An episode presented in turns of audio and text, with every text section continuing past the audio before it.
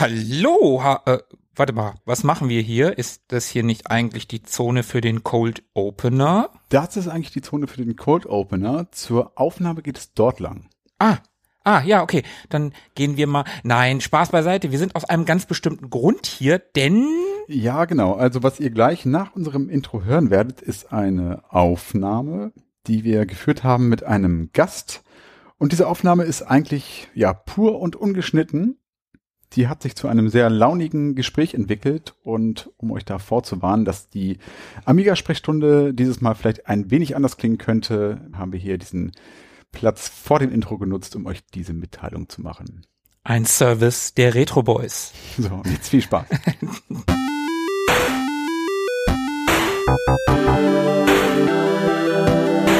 Ewig gestern. Der Podcast über Retro-Spiele und Popkultur Vergangenes und aktuell gebliebenes. Die Retro Boys gehen mit euch der ganz großen Frage nach, war früher wirklich alles besser?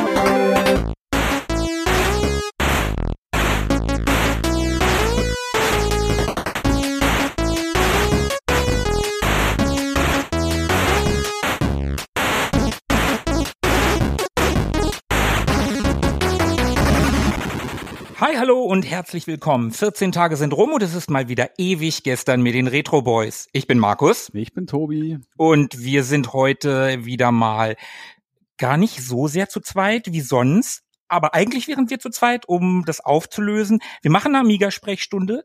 Philippe ist aber nicht zum Amigerianer konvertiert, sondern wir haben einen Gast, einen ganz besonderen Gast. Tobi, du hast den Kontakt hergestellt Genau, der ein oder andere da draußen wird sich wahrscheinlich noch erinnern. Wir haben heute den wunderbaren Hans Ippisch zu Gast bei uns. Hallo Hans. Hallo Hans.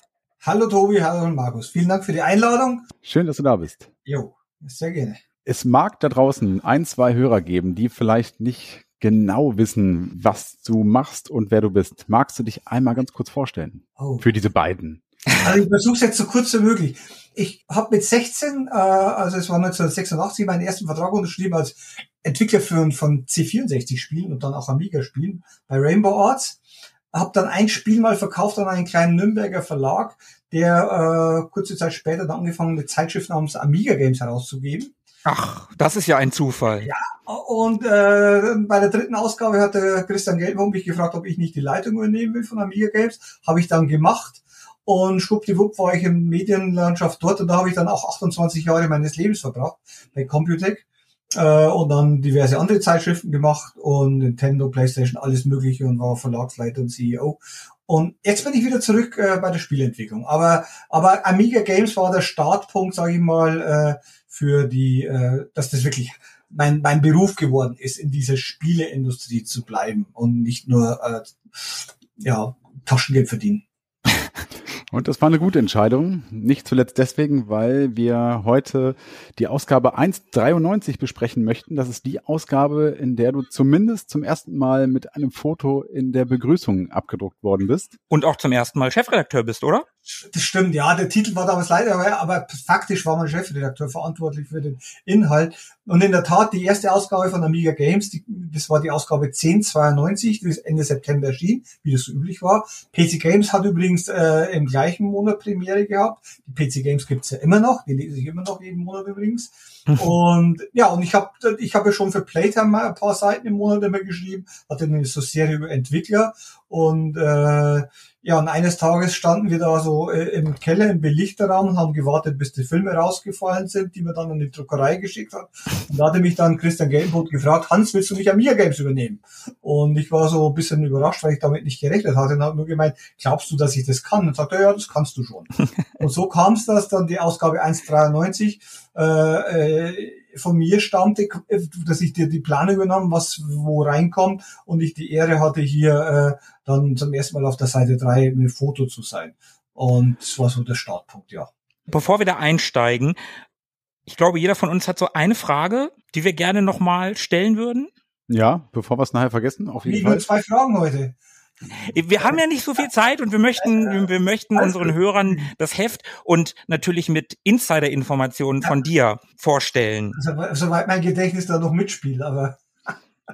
Man, muss ja, man muss ja einfach noch sagen, ich hatte es vorhin auch äh, eingangs, äh, kurz bei, als wir das äh, Eingangsgespräch gesagt, also ich habe ja mit, mit dem Leben rechnen wir mit vielen, aber dass ich, äh, wenn 1993 jemand gesagt hat, oder im Dezember oder November 93, eigentlich muss ich sagen, weil es war ja November 92, hat man das Heft ja produziert, das ist Dezember dann gedruckt worden. Also wenn mir damals jemand gesagt hätte, 93, äh, von 29 Jahren, pass mal auf, überleg dir genau, was du hier machst, weil in 29 Jahren wirst du hier mit äh, Tobi und Markus äh, einen Podcast haben und du wirst dann über die Ausgabe sprechen müssen und dann musst du noch was erzählen. Und wir fragen, erstens, das ist ein Podcast, zweitens, das sind Tobi und Markus und wieso sollte irgendjemand Fragen haben, was damals war?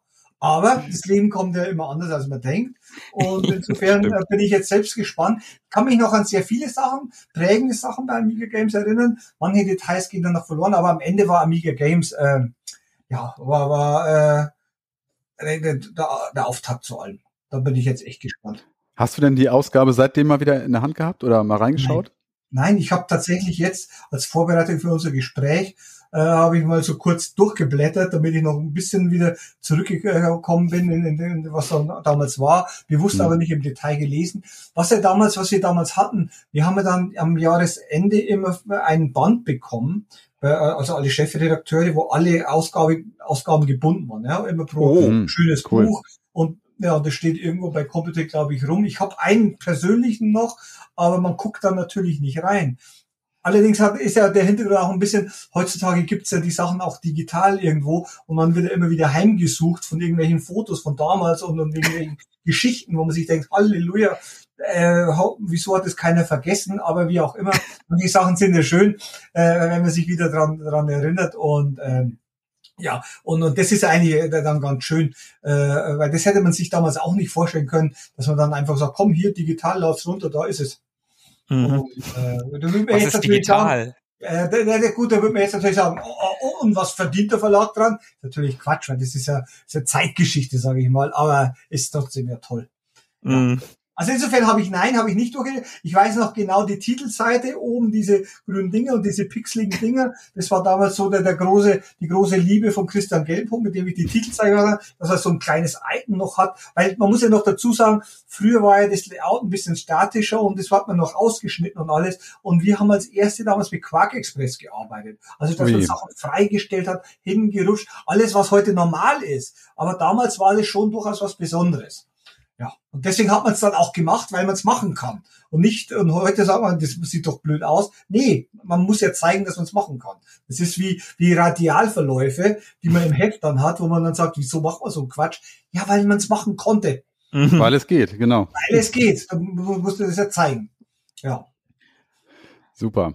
Okay, wir waren gerade bei diesen zwei Fragen. Genau. Stehen geblieben. Möchtest du zuerst? Soll ich zuerst? Meine Frage ist ein bisschen ernster tatsächlich. Du warst ja auch mal, äh, wenn ich das nicht ganz falsch gelesen habe, auch für die Four Players zuständig. Das stimmt, ja. Ja. Ich lese da oder habe da viel gelesen und ähm, wenn man so online schaut in Foren, dann steht es ja um den deutschen Spielejournalismus. Ja, es wird viel von Clickbait geredet und dann kommt, ich weiß nicht, du wirst das wahrscheinlich auch mitbekommen haben, wie die ganze Redaktion jetzt bei Four Players ausgetauscht wurde oder entlassen wurde und dann wurde doch weitergemacht. Hast du da irgendwie was, also du wirst da sicherlich, du arbeitest da ja nicht mehr, aber was hältst du davon? Also wie, wie, wie fühlt man, wie fühlt man sich dabei, wenn man mal Teil dieses, diese Berufsgruppe war? Naja, gut, ich, also ich, ich arbeite nicht mehr dort, habe auch keine Verbindung mehr. Ich habe noch guten Kontakt zu den Geschäftsführern, ganz normal. Äh, also ich bin dort äh, im, im Guten gegangen und habe mich äh, da einen neuen Weg eingeschlagen. Also so hinter vor Players äh, habe ich damals, da war ich CEO, da habe ich dafür gesorgt, dass wir For Players gekauft haben als Computec. Mhm. Äh, ich habe damals äh, einfach den, den CEO von Freenet angeschrieben, den Christoph Villanek, gesagt, Mensch, For Players würde doch viel besser zu Computec passen als zur äh, Freenet AG. Es hat, er ist aber damals gerade neues CEO geworden. Er ist jetzt auch in, mit, in der Werbung mit Dieter Bohlen übrigens zu sehen. Und hat dann, dann haben wir uns kennengelernt und hat gesagt, er hat jetzt erstmal andere Sachen zu tun. Und zwei Jahre später kam es aber dann dazu, dass wir For Players rauskaufen konnten als Computec. Mhm. Ähm, und ich habe ein paar Sachen auch gelesen und ich halte mich da auch bewusst zurück.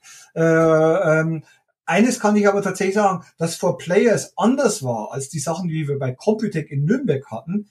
Das war Grund eigentlich, wieso wir es gekauft haben. Und genauso Ja, genau. Auch, auch, genauso war es auch der Grund, weil viele gedacht haben, ah, der Episch. Also prinzipiell, es hatte damit zu tun, was ich vorhin gerade äh, geschildert hatte, in einem Verlag, wo Printgeschäft dominierend ist, was einfach rückläufig ist, muss man ja gucken, wie man weiterkommt. Und For Players Mhm. Namen. Und ich kann mich noch sehr gut daran erinnern, als, mein, als wir in Hamburg da angetragen sind, der Wildernick und ich, und, und der ihn eröffnet hat, das Computec for Players kauft. Das hat dem Jörg Luibel und den Kollegen nicht unbedingt so geschmeckt, ausgerechnet vom alten Printverlag gekauft zu werden, der auch noch Amiga Games macht, die ja eh alle gekauft sind.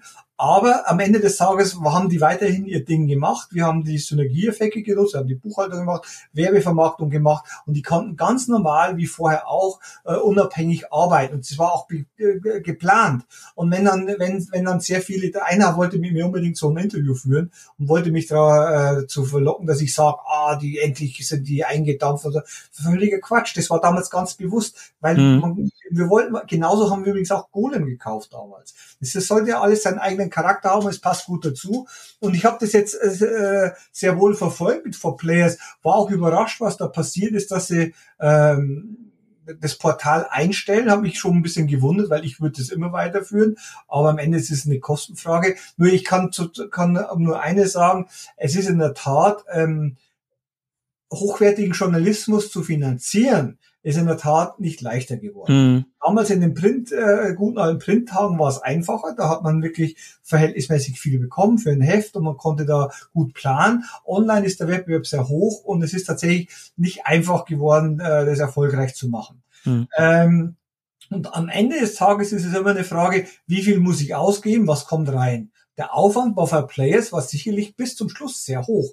Ja, das glaube ich auch. war ein tolles Team, äh, äh, bestimmt nicht das, die, günstigste Redaktion, da gibt's andere, aber dafür hat es auch eine, eine Qualität. Dafür übrigens eines, For Players war immer dafür bekannt, dass sie dann auch mal eine Wertung raushauen und ohne Rücksicht auf Verluste. Mhm. Äh, ich sag mal so, das war auch Teil von For Players. Ich habe versucht, das ein bisschen einzudämmen, dass es ein bisschen berechenbarer ist. Aber am Ende war das ja auch, wenn, wenn alle Medien das Gleiche schreiben, weißt du, wenn GameStar das Gleiche schreibt wie PC Games, wie For Players, wie Giga, das ist ja völlig langweilig. Also muss ja da ein bisschen Charakter auch drin sein und äh, was anderes passieren.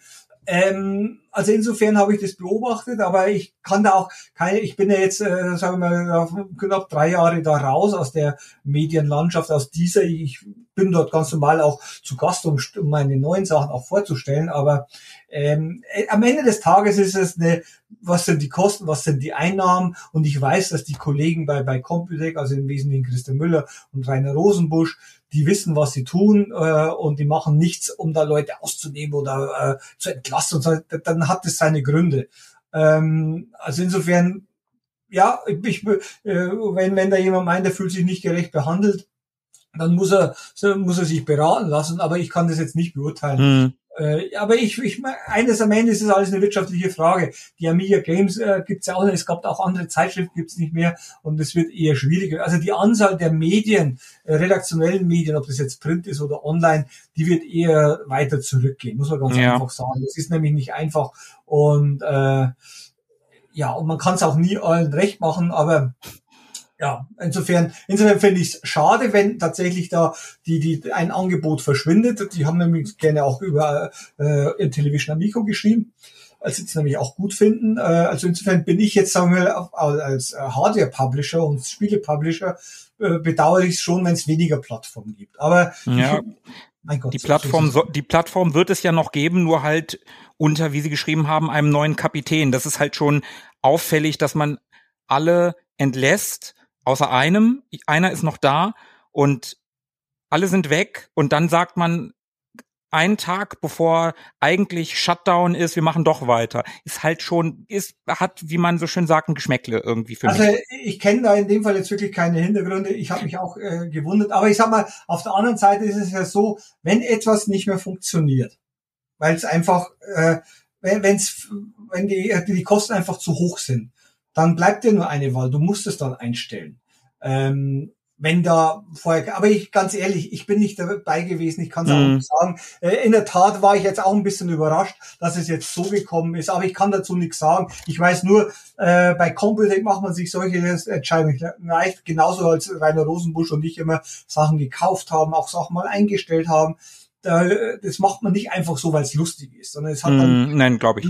Wobei auch For Players war ja jetzt separat und For Players ist ja abgetrennt worden, auch von Computec, nachdem ich Computec verlassen hatte. Da war ja Philipp Schuster äh, im Wesentlichen auch der Geschäftsführer. Und ich sag mal, der ist ja nun einer, der, der immer die Hand über die Redaktion gehalten hat und hat sich schützend vor die Redaktion gestellt. Und wenn selbst mit einem Philipp Schuster der, die Sachen jetzt so laufen, dann muss das seine Gründe haben. Ich kenne alle nur als wirklich sehr, keiner davon äh, ähm, ist da irgendwie äh, skrupellos, sondern alle wissen, überlegen sich genau, was sie da tun. Und aber wenn, wenn einer ja aber denkt, äh, ähm, das hätte schon immer passieren müssen, muss ich sagen, nein, es war, also aus meiner Sicht, ich habe For Players damals gekauft als CEO, weil es einfach einen, einen besonderen Charakter hatte und genau darum ging's auch.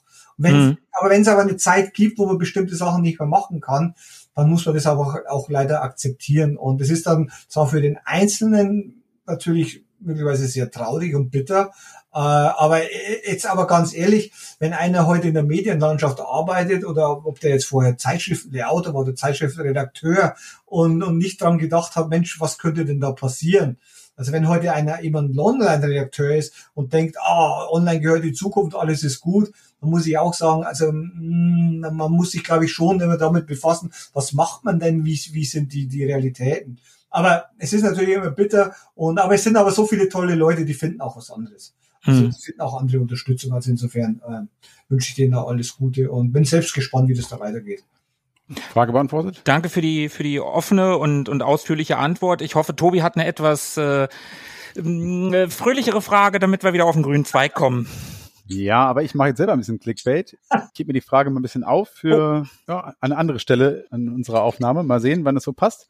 Aber ich kann schon mal verraten, es hat auch was mit der guten alten Zeit oder den guten alten Tagen zu tun, wie du gerade gesagt hast. Wollen wir über Enzo sprechen oder was? Nein, nein, nein, nein. Viel globaler. Viel global, sehr gut. Genau. Na dann dann dann steigen wir ein ins Heft. Ja, Würde ich sagen. Oh super. Du hast das vorliegen. Nee, nee, ich, Augenblick, ich muss das jetzt hier äh, kurz, ich mache das hier auf. Jetzt weiß ich nicht, wo mache ich es jetzt am besten auf, damit ich, ähm, ich tue das jetzt hier rüber. So, dann sehe ich das nämlich hier alles. Wunderbar. So, ich sehe es jetzt hier, hab's hier offen, ja. Okay, also das Super. Cover lacht uns an. Das Cover lacht in der Tat, also irgendwie. Das hast du mitdesignt, ja? Ja, also ich habe im Prinzip die Themen ausgewählt, die man so drauf macht. Und in dem Fall, was ich vorhin schon erzählt hatte, Christian Gelbert hat es geliebt, dann hier so Freistellen zu machen und diesen gelben Klecks und diese Dinger.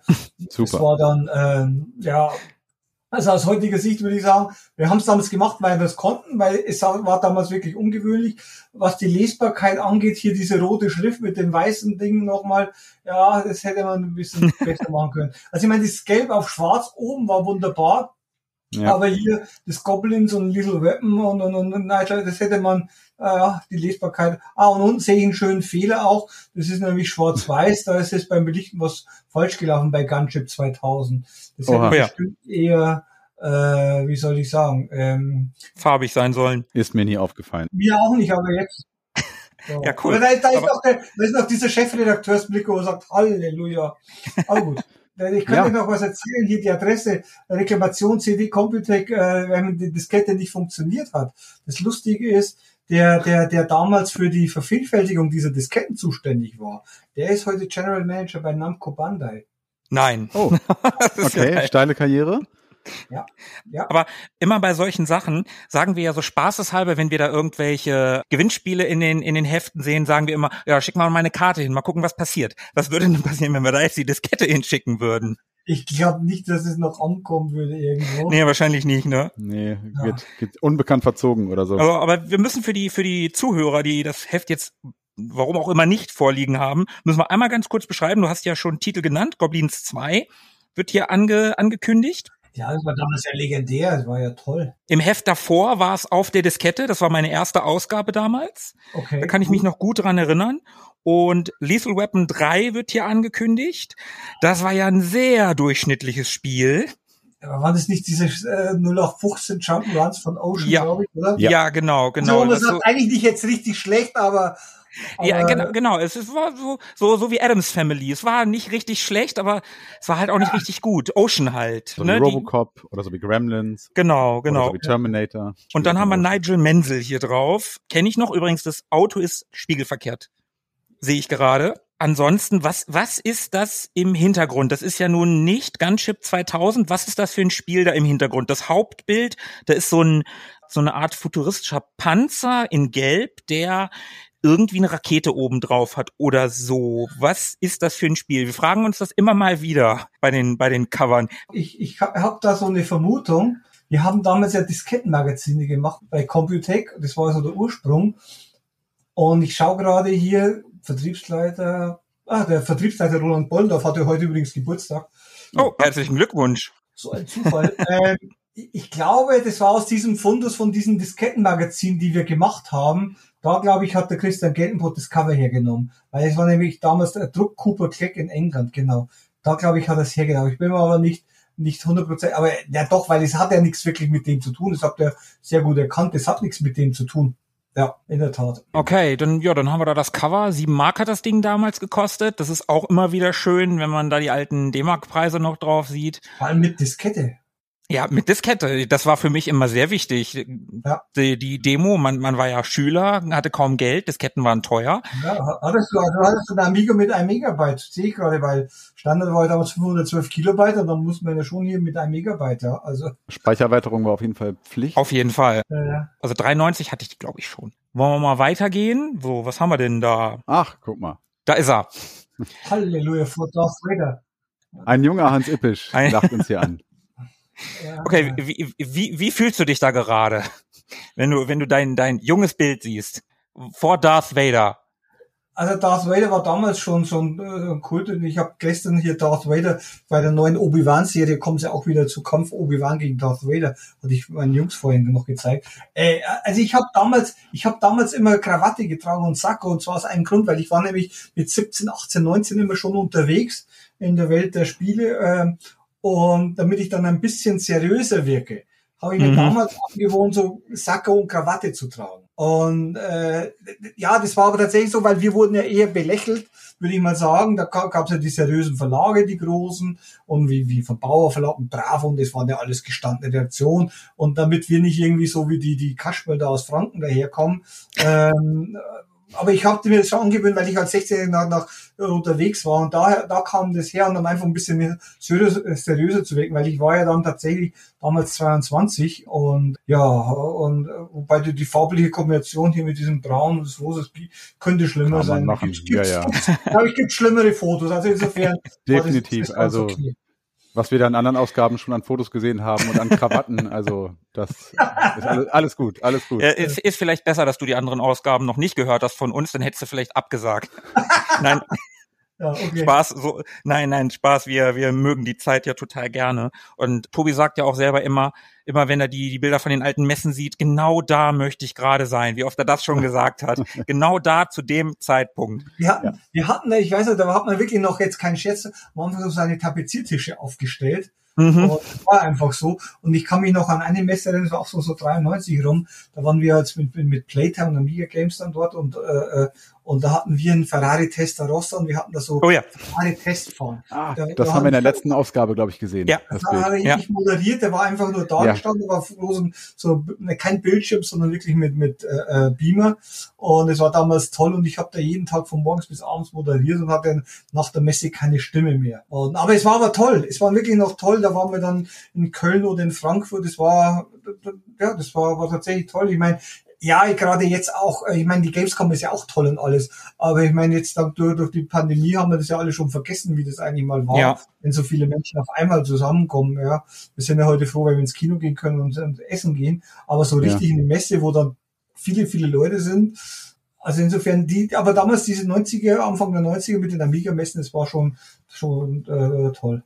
Das war ja auch aus meiner Sicht wirklich die Grundlage, weil Deutschland, weil in Deutschland sind die Leute einfach gern zu solchen Messen, sonst wären die Gamescom ja nie so groß geworden, auch in Deutschland. Und wo du gerade von Messen sprichst, wenn du weiterblätterst auf der Seite 6, da gibt's ja auch die World of Commodore in Frankfurt. 26. bis 29.11.92 war das. Da habt ihr auch davon berichtet. Ja, und da sind sie übrigens alle zu sehen. Äh, da sieht man den Christian Geltenpot und Thorsten Schammethat und Arthur Kreglau äh, in diesem, äh, auf der rechten Seite in der Mitte. Da sieht man, den, da, ist der, da ist der Christian Geltenpot, äh, links dahinter ist Thorsten Schammethat, der ist leider vor einigen Jahren schon verstorben. Mit dem war ich immer unterwegs und dahinter, rechts dahinter ist Arthur Kreglau, der war heute beim Marktspiegel, mit dem tue ich ab und zu noch Schafkopfen. Und lustig ist, ein, ein, ein aktueller Kollege von mir, äh, der bei Intellivision jetzt in Amerika arbeitet, und zwar in Kalifornien, der ist da drüber zu sehen, und zwar bei Ethic. Und zwar der eine Kollege hier, der hier in der mit, mit der Weste, das ja. ist Guido Henkel. Ah ja. Guido Henkel war ja einer der berühmtesten Programmierer damals hier in Deutschland mit der Schwarze Auge und Co., der auch wirklich ein, ein echter Pionier. Und der arbeitet jetzt bei Intellivision und ist unter anderem, oder äh, das heißt unter anderem, er ist verantwortlich für Entwicklung der Firmware für den Controller. Hinter mir steht die Konsole, ja. Und der Guido Henkel, den ich damals quasi interviewt habe und fotografiert habe, der ist heute ein Kollege von mir. Wahnsinn. Wie ja. klein die Welt ist. Und dann eigentlich ist der Guido Henkel ja ein, ein, ein äh, Musiker, mit Leidenschaft, genauso wie unser Chef Tommy Tellerico, ihr Gitarrist. Und, und äh, genau das habe ich sogar gemacht. Und da hatte ich nämlich dem, dem Guido äh, über den Film-Chat äh, äh, oder Slack äh, das Foto ausgewählt hat, er an die ganzen Kollegen gesagt, schau mal Guido, äh, fühlst du dich jetzt alt? Weil das ist halt irgendwie, äh, genau, 29 Jahre her. Und fand das Foto aber auch toll. Ja, sehr geil. Ja, in der Tat. Und dann hier Magic Bytes. Oh ja, Magic Bytes hat immer so ein bisschen Sachen mit Erotik gemacht, stimmt. Das war ja, Penthouse Hot Numbers. Das haben wir auch schon mal in, in als wir in, wir haben angefangen mit der Amiga Sprechstunde, da haben wir Diskettenstapel, die wir noch hatten, so Sicherheitskopien von damals. Äh, ja, ja, die habe ich auch, diese, ja, ja. da war das mit dabei und wir haben dann auch immer mal wieder geguckt, was die Dinger damals so abgegriffen haben an Wertungen. Das ist ja nicht so gut weggekommen, das Spiel. Als ob jemand nach der Wertung geguckt hätte. Also es gab dann ja. Samantha Fox. War uns, war uns sehr wichtig. Ja, man hat die Wertung ohne, wenn die Wertung schlecht war, aber sicher das nicht. Natürlich nicht. Gut, gehen wir mal weiter. So, dann haben wir hier eine Messe aus Paris. Die Super Game Show. Ah, da war bestimmt der Thorsten Schammertat dort. Chami, ja, tatsächlich von Thorsten Schammertat. Also es war ja damals so, wir waren ja, ich beschreibe jetzt mal so kurz das Kernteam, das wir damals hatten. Das war einmal der Christian Geltenburg, das war so der Gründer. Äh, sein Stiefvater war der Chef von, von Gong Verlag, deswegen hat er so diesen Zugriff gehabt, oh, äh, wie man das verwirklichen kann. Dann war da Thorsten Schammeltat, der war so für Anzeigen und PR unterwegs und mit dem bin ich dann durch Deutschland gefahren. Dann war auch am Anfang dabei der Arthur Kreglau, den wir hatten, war der Leiter von Playtime und wer da auch am Anfang dabei ist, war Christian Müller. Der ist heutzutage Geschäftsführer von Computec, den hatte ich damals von Springer wieder zurückgeholt, äh, vom Springer Verlag zu Computec und Oliver Menne. So, das war so ein bisschen das Kernding. Oliver Menne ist heutzutage der, macht zum Beispiel in Deutschland schon viele Jahre Eurogamer. Und das war so ein bisschen das Kernteam. Und Thorsten Schamethat war immer so unser Außenminister bis am Anfang, der Anzeigen verkauft hat und der eben dann die Kontakte auch aufgebaut hat, wie eben da zum Beispiel auch nach Frankreich. Ja, Thorsten hat schon damals gewusst, wie man, wie man, äh, wie man das macht, wie man lebt. Danach haben wir eine Messe in London, die Future Entertainment Show. Da war ich immer. Das war mein Ding. Ah, da, ui, da ist ein geniales Bild hier. So ein futuristisches Auto irgendwie. Nein, nein, das Bild links, äh, Lothar Schmidt und äh, ja, ja, ja. Blue Bike. Oh, ja. Und zwar, äh, der links hier ist Thomas Herzler, der und Lothar Schmidt, das waren die beiden Gründer von Blue Bike. Äh, Thomas Herzl ist ja dann ausgestiegen, der ist nach Amerika gegangen, hat die Flugschule gegründet und jetzt macht er wieder Spielentwicklung, mit dem arbeite ich an einem Projekt. Und Lothar Schmidt äh, hat dann noch ein bisschen Ubisoft beraten, mit dem habe ich mich vor letzten Sommer getroffen. Der kam mit dem Motorrad vorbei bei mir in Nürnberg. Äh, okay. Und deswegen haben wir da John Kellers, das ist ja interessant hier. Selling Points, wobei, nee, warte mal, das ist aber jetzt, es sind einfach nur normale News. Oh ja, das sind normale News. Oh, wir sind versehentlich reingerutscht hier in den News-Bereich. Ja, aber, aber ja gut, aber das, das, das war aber damals, damals hing man ja noch brav am Telefon und hat so durchtelefoniert, was gibt's denn Neues und so weiter. Und das kann man sich aus heutiger Sicht ja gar nicht mehr vorstellen, dass man die Leute, also ihr habt ja dann, wo du das gerade sagst, Ihr musstet ja tatsächlich einfach anrufen, ne? Ihr habt in den Firmen angerufen, ihr habt bei Blue Byte angerufen. Was macht ihr denn in nächster Zeit? So, also vermute ich jetzt einfach genau mal. So, ja, genau so war das. Also, äh, da gab es zwei wichtige Quellen damals. Ich sag mal, CompuServe, das hat erst mal so 96, 97 angefangen, aber es gab zwei wichtige Quellen. Das eine war das Faxgerät. Kein Scherz jetzt, da kam ja Ja. die Faxe rein, News und da war eine Pressemitteilung und sonst was fürs Faxgerät und Telefon. Haben wir immer telefoniert und zum Beispiel auch, und dann hatte ich äh, sehr gute Kontakte auch nach Amerika aufgebaut, zum Beispiel zu David Perry, der alle Dinge gemacht hat und Earthsong Jim und Co. und der andere war Tommy Tellerico, der Musiker war und, und da hatte ich immer meine Kontakte, wenn mal irgendwie eine Seite gefehlt hat äh, oder auch zu Westwood hatte ich einen tollen Kontakt, die waren am Anfang auch noch auf Amiga mit Carandia und so weiter unterwegs und so haben wir Mhm. seine Kontakte gehabt und hat die durchtelefoniert, da waren die Telefonrechnungen noch höher äh, und dann habe ich abends telefoniert und hatte ich aber so meine Geschichten. Und so war das, da gab's nicht, kann man sich eigentlich kaum vorstellen, es war auch noch ein bisschen mühsam, heute hat man ja blitzschnell, schick mal ein Bild rüber, zack, ist es da, damals Mhm. hat man dann noch, schick mal ein Dia rüber, schick mal irgendwas, das war ja nicht digital. Und äh, aber so war das und so hat man dann quasi äh, einen Monat lang gesammelt, äh, das Material und gesagt, was, was machen wir hin? Und so äh, hat man dann auch Sachen verarbeitet hier. Ich find's find's Wahnsinn, wie du jetzt so von diesen ganzen äh, äh, Unternehmen und auch Menschen sprichst, die ich alle schon mal irgendwie gehört habe und die ja auch so ein Stück irgendwie Kindheit und Jugend tatsächlich sind. Hier zum Beispiel, da Max Designer Neo, der hier äh, rechts steht, der hat gerade Jubiläum gefeiert und zwar das ist der Hannes Seifert. Der ist ja jetzt für League of Legends zuständig. Der ist in Berlin. Und der hat gerade, äh, hatte was gepostet, und zwar, weil er damals mit, äh, mit äh, Neo haben die Ding gemacht, äh, die, die in Frankfurt übrigens Neon, äh, die haben, äh, wie hat er geheißen, Max Payne, haben die die Xbox-Version gemacht. Und jetzt war ja gerade so äh, Jubiläum von Xbox und das hat er gerade heute gepostet, der Hannes Seifert. Der ist ja aus Österreich und der ist so, sage ich mal, arbeitet in Berlin, neben der Dr. Niki Laber. Ja, die, haben ja, äh, wie hat's geheißen, die ganzen 1800, Anno noch was, ja, die ganze Anno-Reihe. Die Mhm. kam ja eigentlich von den beiden Herren links dort. Die haben ja die Anno-Reihe eigentlich begründet. Und das ging dann irgendwann, ja, heutzutage ist es ja bei Blue Byte Ubisoft und die, die Österreich im Aufwind, ja. Hast du ja auch geschrieben, den Artikel übrigens. Mhm, von Hans Ippisch, da steht's. Dein Artikel. Ja. Ey, Das war damals das, was mir wirklich Spaß gemacht hat, die News zusammenzutragen, was könnte die Leute interessieren, so. Das war ja eigentlich sehr schön, weil da hatte ich tatsächlich, ich weiß es nicht, der hatte, hängt auch ein bisschen damit zusammen, dass ich ja selbst Entwickler war und ich habe ja für Blue Byte auch mal ein Spiel gemacht, äh, für das Playbyte-Label. Ähm, als Entwickler hatte ich, keine Ahnung, offenbar da einen guten Zugang, äh, wo die Leute mir auch vertraut haben und ich habe die auch besser verstanden. Das ist ja, echt diese Fotos, Halleluja. Man sieht. Wollen wir mal weitergehen. Auf Seite 12 wird der Amiga Refresh, der neue Amiga 1200 vorgestellt. Ja, Da konnte ich ja als Stöpke nur von träumen von so einem Gerät. Ja, das war doch der Hammer eigentlich, oder? Halleluja. Ich habe nie vor so einem Teil gesessen, aber das war ja schon ein bisschen beeindruckender, das Ding. Ne? Also ich kann mich noch gut daran erinnern, wie ich Dune 2 gespielt habe. Das habe ich ja Aha. geliebt. Ja. Und ein guter Freund von mir, der Elmar, Grüße gehen raus, sollte er zuhören, der hatte das für einen PC. Und ich kann mich noch daran erinnern, der hatte aber einen PC ohne Soundkarte. Und ja, da waren dann ein paar Animationen mehr, super, aber dieses, dieses Stumme, das fand ich ganz, ganz schrecklich. Und dann denke ich immer so, ja, so ein Amiga 1200, das wäre damals so irgendwie geiler als ein, als ein PC der damaligen Zeit. Also so stelle ich es mir vor, aber halt noch mal stärker als ein 500er. Also ich fand ja damals zum Beispiel den C64 toll, ja, im Vergleich zum Spektrum, wo man sagt, von der Grafik, Soundchip, SID und der Amiga war ja auch wirklich stark. Der konnte äh, im Prinzip, also der hatte sehr viel mehr Talente als der Atari ST. Ja, der Atari ST, im Prinzip Oh, das- das wird Sebo. Ja, 68.000 Chip, nur, nur tatsächlich, wenn wenn es darum ging, so horizontales Scrolling und Parallax und sowas, dann war der Amiga einfach genial. Der konnte Mhm. das. Atari ST, also ich sag mal, von oben nach unten geht, aber von rechts nach links ging nie.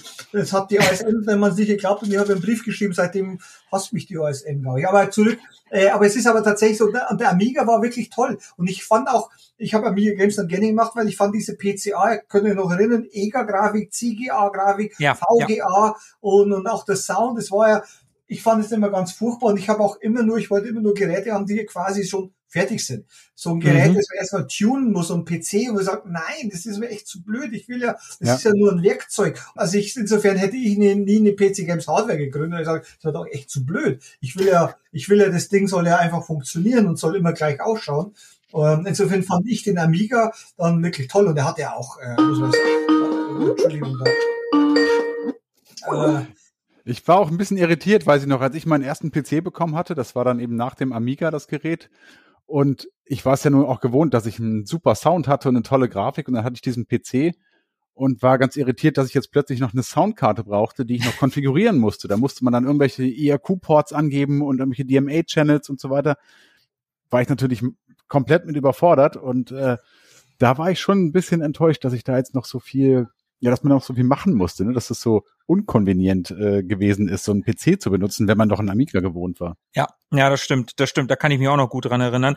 Auf der anderen Seite, mein erster PC, also als ich das erste Mal, mein, mein erstes Spiel war Wing Commander 3 und Vollgas. Ich bin großer Adventure-Fan damals und heute auch immer noch. Und Vollgas, das war ein Zeichentrickfilm, den du da gespielt hast, mit Sprechern.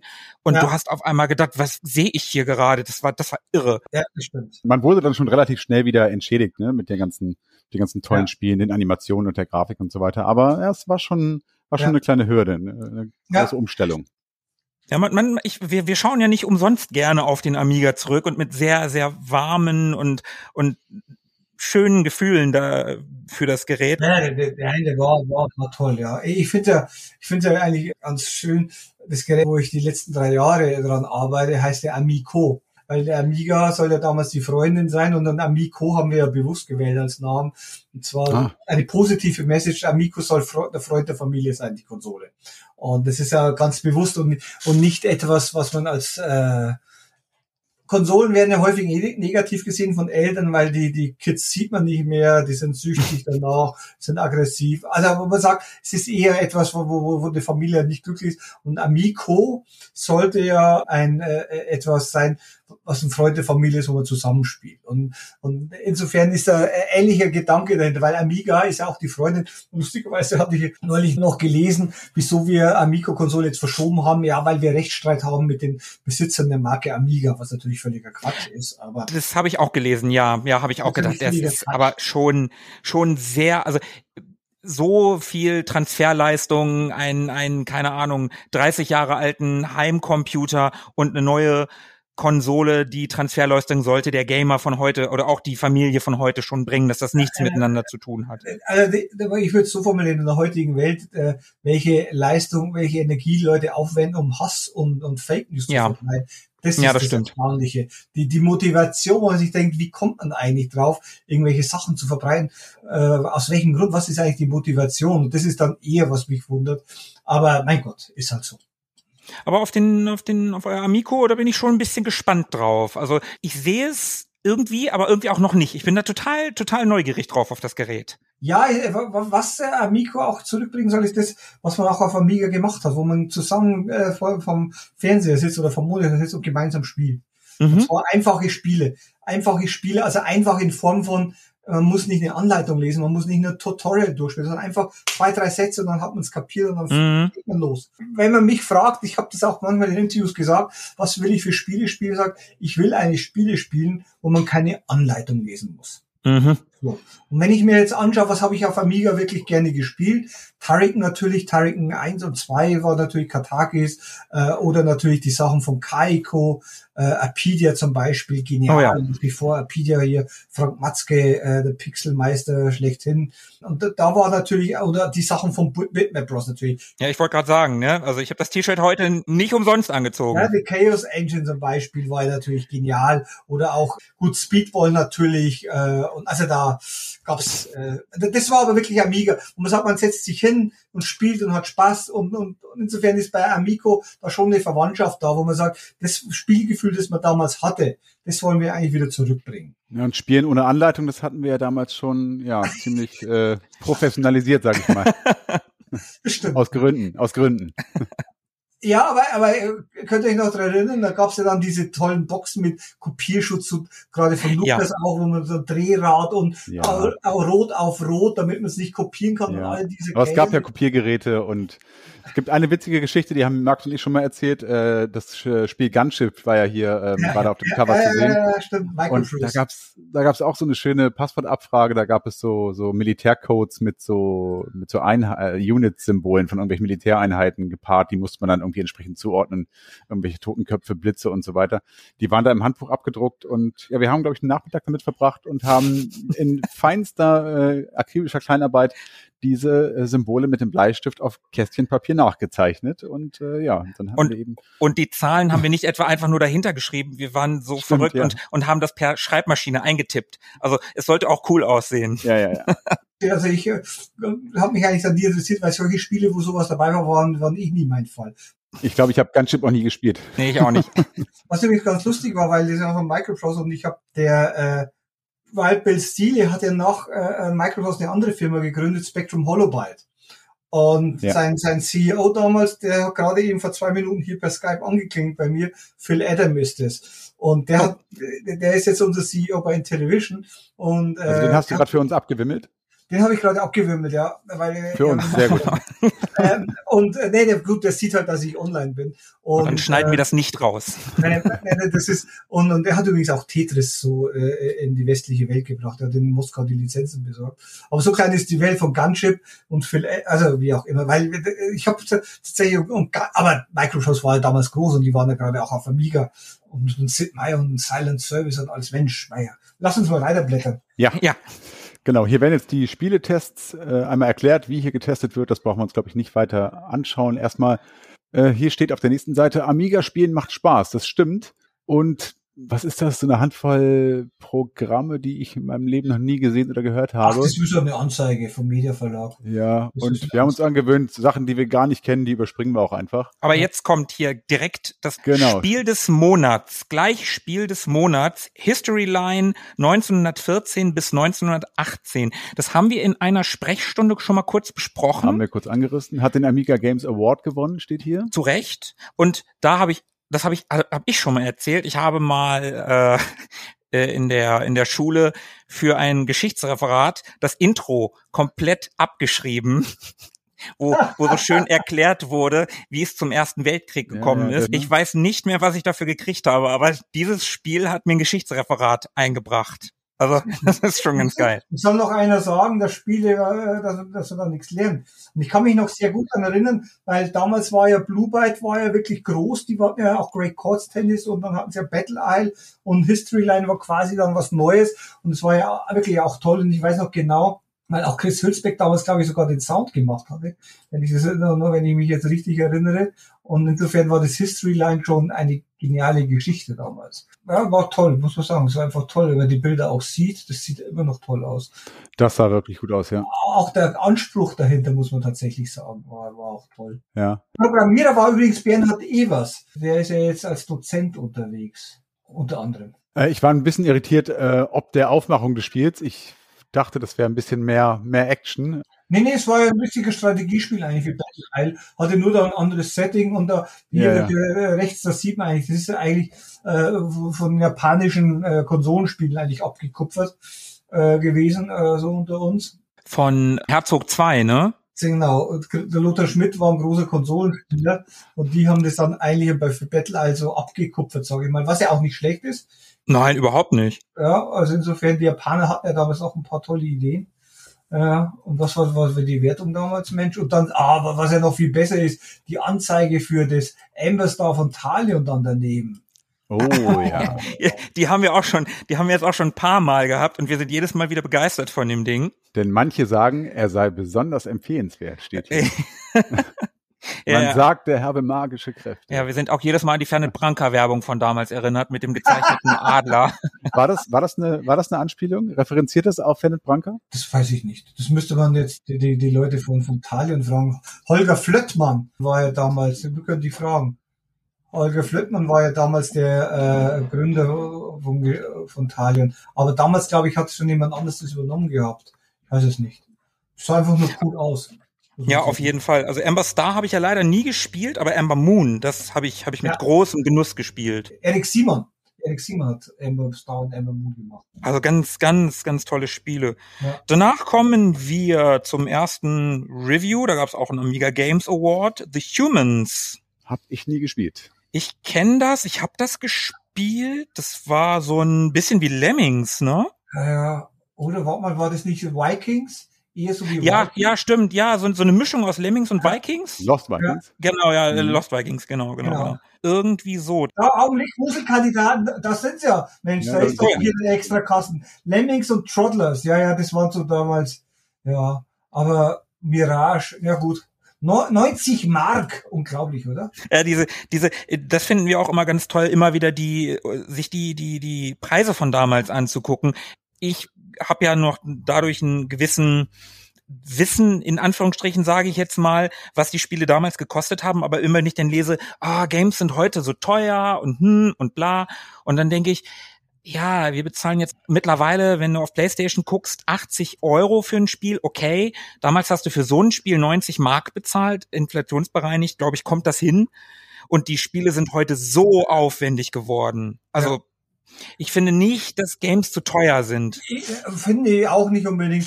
Doch finde ich eigentlich schon, weil bei uns kosten die Spiele unter 20 Euro für Amico. Nein, aber, Ja, gut. aber, aber, aber tatsächlich, ich weiß noch, bei mein teuerstes, also was haben damals die Neo Geo Spiele gekostet? Und ich Oh ja, das, das da reden. Was, was kosten die heute? Was kosten die heute? Super Star Wars für Super Nintendo habe ich damals gekauft. Das hat, glaube ich, 130, 140 Mark gekostet. Was auch Ich- wert, aber insofern, wenn einer sagt, die Spiele sind so teuer, also weiß ich, sehe ich auch nicht. Da, es gibt dann doch Sachen, da kann man sich nicht mehr dran erinnern. Nee, Robosport, Robosport, keine Ahnung. Muster von Bomiko. Wir hatten das getestet, HI, Halleluja. Hans Ippisch. Aha, aha. Bomiko, der Adi Boyko lebt ja jetzt in Israel, der ist jetzt gerade wieder Großvater geworden übrigens. Äh, der war der Gründer und Inhaber von Bomiko aus Frankfurt, in der Nähe von Frankfurt waren die. Ach ja. Ah, Das sagt mir gar Das nichts. sieht auch wirklich nicht schön aus. Nee, nicht wirklich. Ja. Ah, aber gehen wir noch weiter aufs schwarze Auge. Das Ja, ja, ja. Ich habe dieses Spiel geliebt. Ich habe es auch auf dem Amiga durchgespielt. Das Ja. fand ich so, so toll. Das Spiel auf dem PC habe ich mir die, die ganze Reihe dann danach später auch gekauft, tatsächlich. Also äh, auf dem Amiga Ja. natürlich auch äh, das, die Sicherheitskopie und so. Also war ja nur eine Sicherheitskopie. Ja, genau. Damals hätte man eigentlich gedacht, das wird echt toll mit Ethik und die und äh, aber es ist dann doch irgendwie anders gekommen. Was ich echt schade finde, ich finde das, das hatte so ein, sowas von einem frühen Open-World-Spiel für Ja. mich, ohne echt Open-World zu sein, aber ich, ich fand das ganz toll, ich fand die Musik toll, ich fand das Setting, gut, ich habe auch äh, so DSA gespielt. Hier auch schon mal der, der Vergleich, es wird verglichen mit Amber Star und Eye of the Beholder, also es war schon gut. Aber was glaube ich ein bisschen das Problem war in, in Deutschland eigentlich, der deutsche Markt war insgesamt ein bisschen zu klein eigentlich. Ähm, da hatte man als Unternehmen mit englischsprachigen Titeln ein bisschen mehr Chancen oder in Amerika natürlich und der war ein bisschen zu klein und die Raubkopierer waren doch ein bisschen zu zahlreich. Ähm, Ja, das stimmt leider. Auch ein Turrican zum Beispiel, muss man sagen, hat er Turrican hat er einen unglaublichen Ruf und jeder liebt es. Nur wenn man tatsächlich dann wohl die Verkaufszahlen kennt, dann muss man sagen, ich war das eigentlich enttäuschend. Also ich weiß ja noch, was ich verkaufte von meinem Spiel auf C4 und das ging noch, aber es war halt schon sehr viel Raubkopie, wo man dann sagen, gut, das war jetzt so, hätten hätten, hätte man mehr verkauft. Nur der, der Aufwand, also andersrum wieder, der Aufwand, der betrieben worden ist, es war halt schon immer sehr riskant. Und, eigentlich war aber damals Deutschland technisch echt auf der Höhe und konnte mithalten, wenn man heute guckt, äh, jetzt bei diesen AAA-Titeln, wo da deutsche Studios stehen. Also damals hat man ja ein paar namhafte Teams und, und, und Dinge. Das ist heute, heute schon ein bisschen schwieriger zumindest. Zwar haben die natürlich schon lokal noch Bedeutung, aber nichts jetzt, was wirklich auf dem Weltmarkt mitmischen könnte. Aber das Schwarze Auge, super Spiel auf jeden Fall. Ich Ja. habe es auch total gern gespielt, weil es einfach eine tolle Übersetzung war von dem Pen and Paper, das Schwarze Auge. Und was mir ehrlicherweise mit am meisten Spaß gemacht hat, war die Charaktererstellung am Anfang Ja. und die wahnsinnig gute Musik, die dabei zu Ja, hören war. ja, die war ganz toll. Das war wirklich legendär. Die konnte man dann auf der CD-Version, später auf dem PC auch sogar in den CD-Player liegen. Ja, das stimmt. Der erste Track irre. war der Datentrack und ab Track Ja, ja, 2 war, hat so quasi den, den Soundtrack auf CD. Das war ganz toll. Das hatte natürlich schon auch damit zu tun, dass äh, Guido Henkel, so der Gründer von Attic, dass der natürlich auch ein Musik, äh, ein eigentlich Musiker war. und da eine große, äh, äh, sehr viel Wert auf Musik legte. Ha, aber ich habe Sound 50 Prozent hat das bekommen. Mein Schneider, Lutz Mali, glaube ich, hat er geheißen. Aber so, ja, ja. Wobei, vielleicht war das der In-Game-Sound und nicht Das hier kann sein, in- ja. ja. Ja, soundtechnisch habe ich das auch nicht gut in Erinnerung, aber musiktechnisch halt schon. Ja. Und ich fand, war ein tolles Spiel. Grafisch, ja, 78 ist okay, ist keine Grafikbombe gewesen, war aber okay. Aber Ja. das Spiel an sich, Gameplay 90, das passt total. Motivation 85, finde ich, passt auch total. Also Ja. ganz, ganz tolles Spiel. Hat damals 110 Mark gekostet. ja, das war eine teure Lizenz natürlich auch. Mhm. Schwarze Auge, also das war schon. Ganz, ganz toll. Ah, jetzt kommen wir gleich zum, zum nächsten Goblins 2. Also Goblins war ja damals echt genial. Diese, die waren ja so toll animiert und alles. Das war echt lustig, das weiß ich. Also da hatten die, die Franzosen, die hatten es damals echt drauf, muss man wirklich sagen.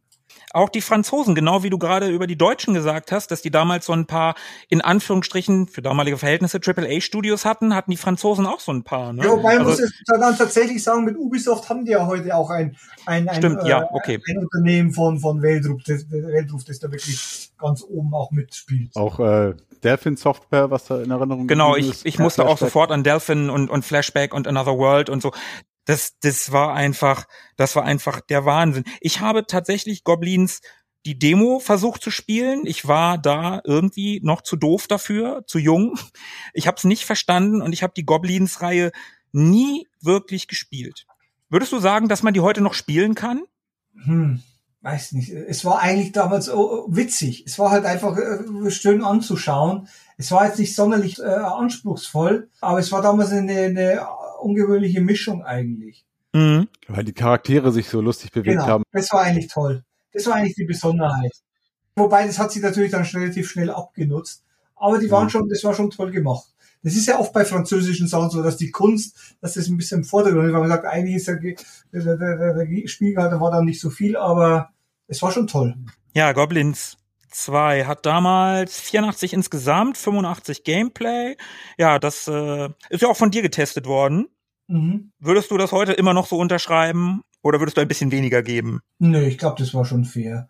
Ich lese hier gerade, es ist ein Spiel für die ganze Familie und denkenlos auch für kleine Kinder zu empfehlenswert. Oh, na denn. Kannst ja, Ja. mal testen Ja. mit deinen Kids. Ah, hier eine Anzeige, schwarze Auge. Ach, das schwarze Auge, ja. Daneben haben wir Ex und Hop Software zu Wahnsinnspreisen. Das ist sowas, wo wir auch immer mal ganz gerne drauf gucken, halt um die D-Mark-Preise nochmal äh, zu vergleichen. Und meistens suchen wir uns irgendein Spiel aus und wir gucken bei jedem und dann küren wir am Ende der Folge den günstigsten Anbieter.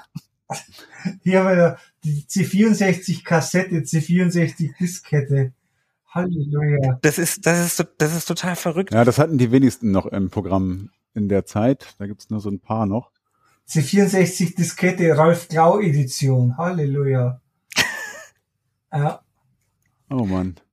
So, gehen wir mal weiter. ja. Rampart. haben wir Rampart haben wir da. Das habe ich nie gespielt. Ich auch nicht. Ich auch nicht wirklich. Also, Ist auch nicht von dir, dann, dann glauben wir dir. aber nee, aber war damals eigentlich bekannt. Tetris. Auf jeden Fall, ja. Ja, ja, namentlich kenne ich das auch, ja. Hm, aber sagt mir jetzt auch nicht mehr viel. Wobei ich es immer mit Rampage verwechsel. Stimmt, ja, ich äh, auch. Rampage war ich geil. Das war cool, genau. Das war toll, ja. Aber jetzt kommt auch was Geiles auf der nächsten Seite. Der Joker on the Run, The Legend of Kyrandia. Oh, die habe ich geliebt, weil ich hatte zu, zu Brad Sperry einen tollen Kontakt. Damals in London äh, habe ich den getroffen und kennengelernt. Und die haben ja später dann eben Command and Conquer gemacht von Westwood. Mhm. Ja, und das war schon toll. Also die haben ja Legend of Kyrandia gemacht und danach eben und dann, dann Dune war ja eins der nächsten. Äh, Dune auch auf dem auf Mega Drive und, und später Mhm. nach Dune 2 haben sie dann ähm, Command and Conquer gemacht. Aber die waren damals echt toll. Ja, das stimmt. Ich habe die erst ehrlicherweise im letzten Jahr, glaube ich, mir bei Good Games mal besorgt, die ganzen Teile und angefangen zu spielen. Ich habe die irgendwie auf dem Amiga so ein bisschen verpasst und war auch immer noch sehr angetan. Das sieht wirklich sehr, sehr hübsch aus und hat eine ganz tolle Atmosphäre. Also da werde ich auf jeden Fall nochmal dranbleiben. Ja, wir äh, haben ja eine Reihe, die nennt sich Ehrenrunde, wo wir Klassiker, die wir damals verpasst haben, nachholen in der heutigen Zeit und uns dann äh, ausgiebig über das Spiel unterhalten. Und Legend of Kyrandia ist auch schon das eine oder andere Mal gefallen. Kyrandia, das glaube ich, sollte man auf alle Fälle aufnehmen. Also das ist äh, war schon toll. Ja, guck mal, wenn der Hans das auch sagt, dann ist das auf jeden Fall mal eine Ehrenrunde wert. Also wir sagen das über viele Spiele, aber. Nee, aber das ist wirklich. Ja, nee, das war schon bemerkenswert. Das war noch die Zeit, wo auch US-Unternehmen Amiga-Versionen gemacht haben. Es hatte dann nicht mehr so lange gedauert, muss man ehrlicherweise sagen. Es ging ja dann. Mhm. Also ich habe, als ich jetzt auch geguckt habe, allein auf die Titelseiten, als ich geguckt habe, äh, so als Vorbereitung, wo man dann relativ schnell sieht, dann kam ja noch Indiana Jones und aber es war ja dann, ja, also ab 94 war da ja nicht mehr so viel dann. Ähm, ja.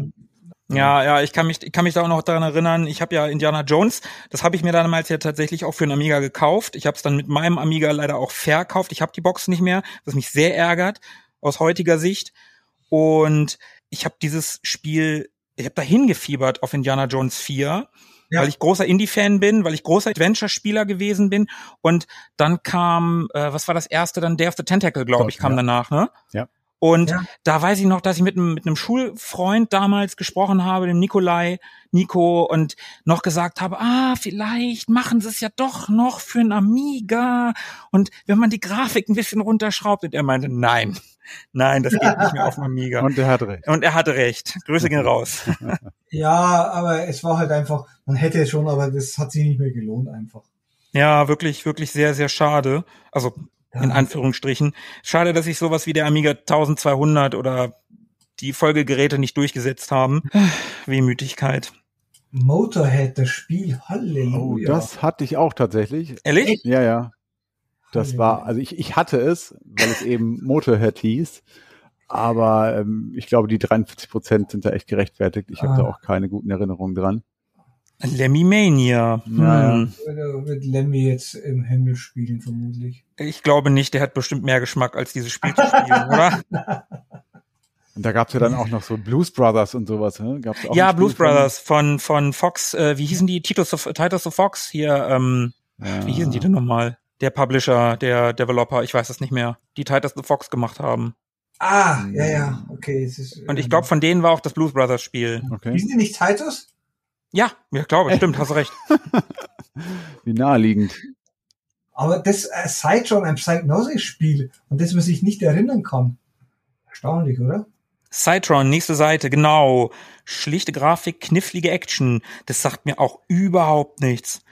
Nee. Ah. Weil Psygnosis kennt man doch alles hier. Auf, ja, eigentlich, eigentlich schon. Eigentlich schon, aber die haben ja auch so viel gemacht, ne? Die waren ja wie, die waren nicht, nicht so, nicht so umtriebig wie Ocean, die wirklich ja. jeden in Anführungsstrichen Scheiß gemacht haben. Die waren eher so auf Gremlin, Gremlin ja. Graphics Niveau, würde ich sagen. Die halt dann natürlich äh, äh, von, von Sony übernommen worden sind und verpflichtet worden sind, auf PlayStation tolle Sachen zu machen, wie Wipeout und Destruction Derby und Co. Wobei Wipeout ja nicht schlecht war. Ja, ja, Wipe, ich sage, nee, nee, Wipeout und Destruction waren toll. Also ohne, ohne Psygnosis als, als Entwicklerstudio für PlayStation hätte PlayStation nicht diesen Erfolg gehabt. Mhm. Toll, also die waren schon toll. Unsterblich geworden mit Lemmings zumindest. Ja, definitiv. Ja, für alle Zeit, definitiv. Agony, grafisch zumindest. Ja. Ja, Richtig. definitiv. So, dann haben wir hier Lümmel auf Abenteuertour, Nicky Boom, auch nie gehört, ehrlicherweise. Nee, kenne ich auch tatsächlich nicht. Aber, aber damals gab es viele so, ja, ich, ja, ich lese gerade das Intro, BC Kid, Fire and Ice war auch genial. Das, das war toll, das war ein ganz tolles Spiel. Andrew Braybrook, glaube ich, hat gesagt, Fire and Ice war richtig genial. Und BC Kid von, war äh, die Umsetzung von PC Engine von äh, Factor Bonk. auch toll. Bonk, ja. genau. Bonk, genau. Mhm. Naja, Fire and Ice äh, war tatsächlich auch so eines der Spiele, wo man sich man hat sich ja auf Amiga immer einen Jump'n'Run gewünscht, à la Mario oder Sonic, und das war so ein Spiel, das kam da schon relativ nah ran. Es war sogar besser, eigentlich kreativ toll. sogar für die. Also Fire and Ice war echt toll damals. Ja, ja, grafisch ganz toll mit den Schlüssel finden. Ja, da habe ich auch sehr, also man, man, konnte ja nicht abspeichern. Das war, das war echt doof. Das, das Spiel hat zu lange gedauert. Bei Nicky Boom 62 Prozent, da muss man sagen, na ja. Na ja. ja, hier, das sehen wir doch hier im Vergleich BC Kid und mhm. ein Referenzspiel ist unanfechtbar. Ich glaube, das war meine enge Freundschaft mit Factor 5, glaube ich. Fire and Ice, tatsächlich Andrew Braybooks Megaspiel. Andrew Braybook habe ich ein paar Mal getroffen damals in England. Megaspiel. Der hat ja Uridium gemacht und Paradroid und zum Beispiel.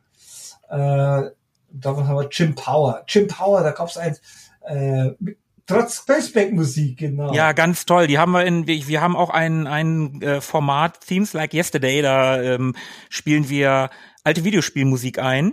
Mhm. Und da habe ich tatsächlich Jim Power einmal verwurstet, Das war weil cool. ganz, ganz groß. Und Philippe hat, obwohl er kein Amiga Connoisseur ist, tatsächlich Chris Hülsberg erkannt aus der Musik heraus. Aber er ist Musikkonnoisseur. Ja, Musikkonnoisseur ist er. Also er hat ja auch mal ein bisschen Musik studiert. Also Das sagt Chris Hülsbeck nie. Das sagt Chris Hülsbeck nie, aber er ist einfach genial. ja, Ja. auf jeden Fall. So, danach. Ich kann mich an die Grafik erinnern. Welt der Schatten, Shadow Worlds. Das sagt mir gar nichts. Erinnert mich ein bisschen an Space Crusade, wenn ich Mhm. ehrlich bin. Aber sagt mir nichts. Chrysalis, auch wieder Franzosen. Die kenne ich gar nicht. Wird hier verglichen mit Amber Star und Eye of the Beholder 2. Hat der Thorsten getestet, 81 Prozent. Er war auch Anzeigenverkäufer. Hm, ja. Hm. Okay, lädt zum Weiterblättern ein. Also ist er dann doch nicht so arg hängen geblieben. So, jetzt haben wir hier Mel Gibsons Pixel-Auftritt. Lethal Weapon. Natürlich grandiose, geniale Filmreihe, die ich abgöttisch liebe. Das Spiel hat 71 Prozent bekommen. Naja, Ja, du hast ja vorhin schon gesagt, es war so ein Solala-Spiel irgendwie. Ja, ja, so, wo man sagt, ja, nichts Besonderes. Es macht, Genau. es ist jetzt, ich meine, da, da gibt's ja, es ist besser sowas als ganz schlimm. Wobei Little Weapon ist ja gerade in aller Munde, da soll ja jetzt doch mal eine Fortsetzung nochmal kommen, also eine richtige mit, mit Mel Gibson auch. Und lustiges, eines hatte ich gestern gelesen, der Danny Glover, der, der, der, der andere Schauspieler, der hat gesagt, ich bin so alt für diesen Scheiß. ja. Und damals, als er das gesagt hat, 41 angeblich. Ich habe es jetzt einfach mal geglaubt, was man halt im Internet so liest. Ja, der, der war tatsächlich noch, also im, im Film soll er ja schon 50 sein, aber eigentlich war er da erst Anfang 40, das stimmt. Genau, man sagt so Halleluja, und damals war er zu alt für den Scheiß. Und jetzt soll er doch äh, ein Ding äh, aus den drei Kassenhits. Naja, das hat er aber auch schon damals schon schon gut gemacht. Wir haben halt bekannte Lizenzen genommen und, und haben halt solide Sachen abgeliefert. Hat eine gewisse Zeit ja auch Ja. funktioniert. Irgendwann wurden sie dann faul und Ja. dann ist das auch aufgeflogen. Ja, der, über Ocean Deal. haben wir ja tatsächlich auch schon mal eine Folge gemacht. Ja. Das war schon, das Logo kannte auf dem Amiga einfach jeder. Ja. Das hat nicht für Qualität gestanden, aber sah einfach toll aus. Also das Logo sah toll aus. Das mochten wir sehr. Und hat Ja. natürlich mit den Titeln auch einfach gezogen. Ja, das stimmt. Das stimmt. Terminator 2 habe ich zum Amiga dazu bekommen vom, von meinen Eltern netterweise. War auch sehr mittelmäßig. Ja, war auch mittelmäßig, aber ich habe es irgendwann, ich habe es so oft gespielt, dass ich es irgendwann konnte und durchgespielt habe tatsächlich. Ja, man hatte ja auch nicht so viel. Ja, wir hatten ja nix. Äh, Nigel Manuel World Championships. Wow. Du bist doch großer Rennspiel-Fan. Das stimmt, ja, ja. Und Gremlin hat ja später dann auch tolle Rennspiele gemacht. Ich weiß gar nicht, wie die geheißen haben von Gremlin. Da gab's eine tolle Rennspielreihe von Gremlin. Lotus, da ist es ja. Genau, da- da ist es ja. Lotus, die Lotus-Reihe, die war wirklich genial. Ja, Oh ja. die war ganz toll. Und, und hier äh, interessant, dass sie eigentlich mit, mit äh, Nigel Mansell nicht so toll waren. Ja, 69 Prozent war eigentlich relativ vernichtend, muss man sagen. Ja. Da, da steht ja auch aus dem Hause Gremlin dank zwei Player-Optionen, fließender Grafik und Kur Kurs Construction Kit dem Nigel auf und davon. Ja, also insofern. ja. Ja. Nur Mittelklasse. Ja, Lotus Ja. 3 war das bessere Spiel, definitiv. Weil ich großer Fan von Lotus 2 war, muss ich sagen. Ja, stimmt, du bist eher so der Lotus 2 Mensch. Ich finde ja, Ja. den Soundtrack von Lotus 3 einfach über alle Maßen fantastisch. Nee, da bin ich bei Teil 2. So, hier haben wir diverse Helpline. Können wir ja Ja. auch nochmal anrufen, ne? Ja, rufen wir an. So, die Charts. Ei, ei, ei. Charts sind immer ganz spannend. Wir nehmen immer die, die Top 10 oder beziehungsweise die Top 20, die nehmen wir immer. Da haben wir auf der 20 Suhl. Oh, das war geil. Das war ja quasi da, das äh, Sonic von, von Gremlin. Ja, ja, das stimmt. Aus heutiger Sicht, ich habe das vor einiger Zeit mal angespielt, es steuert sich schon echt slippery. Also es, aber es ist auch so Steuerkreuz nach oben und springen. Wenn man wenn man irgendwann mal auf Konsole gewechselt ist, das Ja. kann man nicht mehr, das geht nicht mehr, das kann man nicht mehr spielen. Das Muskelgedächtnis hat sich einfach so an an einen Button für Springen Ja. gewöhnt. Das ist ganz schwer, sich da wieder dran zu gewöhnen. Ja, es ist ein relativ stressiges Spiel auch. Ich habe es auch mal angezockt. Mag Sul auch eigentlich, mag den Charakter total gerne. Ja, du liebst den ja sogar. Du hast das ja sogar auf eBay nochmal nachgekauft. Ja, das stimmt. Das stimmt. War auch schon so, so, gab's nicht so eine, so Bonbon-Version, so eine knallbunte? Ja, ja, der erste Level, das ist Ah, ja, ja, Chupa Chups, ja, und Zuckerstangen und sowas. So, auf der 19 haben wir Espana 92 von Ocean. Vermutlich ein Fußballspiel. wahrscheinlich. Ich äh, kenn's nicht. Auf der 18 haben wir Dyna Blaster. Das war Überragend. überragend, ja. Äh, Bomberman. Bomberman auf dem Amiga. Ach, war das großartig. Vor allem mit bis zu vier Spielern, glaube ich, sogar möglich, ne? Ja, das war, das Lustige ist ja, ich suche das gerade hier raus. Es gibt ja für Amico, arbeiten wir an einem neuen Dyna Blaster. Das ist eins von den ersten acht Spielen, die als physisches Medium erscheinen werden. Oh, cool. Augenblick, wo ist es denn? Und so als, als Hintergrund, ich, hier, das, ich kann euch das sogar zeigen. Könnt ihr das erkennen? Mhm. Ja. Oh ja. Sieht sehr cool aus. Das ist die Verpackung. Und das ist tatsächlich so als Hintergrund, ähm, der Stefan Behrensen äh, ist ja der Gründer und, und Inhaber von BBG Entertainment aus München. Der macht schon seit 30 Jahren Spiele. Der ist nach seinem Abitur äh, mit Andreas von Grzyński und unter anderem nach Japan geflogen und hat dort äh, im Software-Shop in Tokio welche von Hudson Soft kennengelernt. Mhm. Und äh, die haben ja auch Bomberman gemacht, aber auch, und, Bomberman für, für, für Konami hat das ja dann weltweit veröffentlicht. Und in Europa hieß es ja damals nach den Bombensachen Diner Blaster. Und äh, Ach, Moment, Moment, Moment, da, da muss ich mal ganz kurz einhaken. Weswegen hieß das Deiner Blaster? Du hast das gerade so in, in dem. Bombenattentate in, in London waren doch damals. Ach, deswegen. Wir haben ja schon mal kurz über das Spiel gesprochen und da habe ich mich nämlich noch gefragt, warum haben die das umbenannt? Also das war jetzt meine Erklärung, vielleicht was auch anderes, aber das war aber das Naheliegende damals. Und Ja, okay, das kann natürlich sein. Und lustigerweise, oder das heißt lustigerweise war aber tatsächlich so, da hat er immer sehr engen Kontakt auch zu den Leuten von Hudsonsoft, bis heute übrigens, der Stefan Beer, ein ganz toller Macher auch. Und der hat dann erfahren, dass Konami diese Markenrechte nicht mehr verlängert. Sprich, dass Dyna Blaster frei geworden ist. Mhm. Und dann hat er sich das gesichert. Er hat übrigens ihm gehört auch Boulder Dash zum Beispiel. Oh, Und deswegen, er hat den Markennamen Dyna Blaster und ich war da vor zweieinhalb Jahren mal bei ihm in München und haben wir dann so angeguckt, was er so machen könnte. Und das Nummer eins Spiel, was wir dann äh, rausgepickt haben, was er für Amico machen soll, war Dyna Blaster. Und weil wir jetzt quasi eine Neuauflage von Bomberman haben für bis zu vier Spieler gleichzeitig, weil es einfach toll ist. Und äh, ja. Ja. und ja, und dann hier, hier steht's ja auch von Ubisoft, äh, Platz 17. ja, ist wirklich eines dieser Spiele, wo du vorhin gesagt hast, ähm, äh, Spiele, die man einfach zusammenspielen kann mit der Ja. ganzen Familie möglicherweise oder auch mit Freunden. Das war toll. Das haben wir auch in der Redaktion damals gespielt bei Computer. Die äh, haben wir dauernd gegeneinander gespielt. Und eins meiner Lieblingsspiele übrigens damals war Mad TV. Auf 17 haben wir es gerade. Ja, Matt TV. Hat Ralf Stock produziert für Rainbow. Also Mad TV habe ich auch geliebt. Mad TV fand ich echt toll. Ich habe das nie verstanden. Ich habe es immer wieder probiert, weil ich halt als so, ein- so, ein- so ein Film-Nerd als Kind schon war. Ja. Ich habe Filme, Filme schon immer geliebt Ja. und ich habe es immer wieder probiert und ich wollte dann irgendwie, ich glaube, den weißen Hai konnte man einkaufen und dann habe ich probiert, so die coolen Filme auch am Anfang schon zu kriegen. War natürlich komplett falsch. Ich habe es einfach nicht verstanden. Ja, Das Geld war weg und dann war, kommt man nicht weiter, ja. Genau, dann war man irgendwann, dann ging das ganz schön schnell, dass man pleite war. Aber ja, ich äh, kann mich auch noch gut an das Spiel erinnern.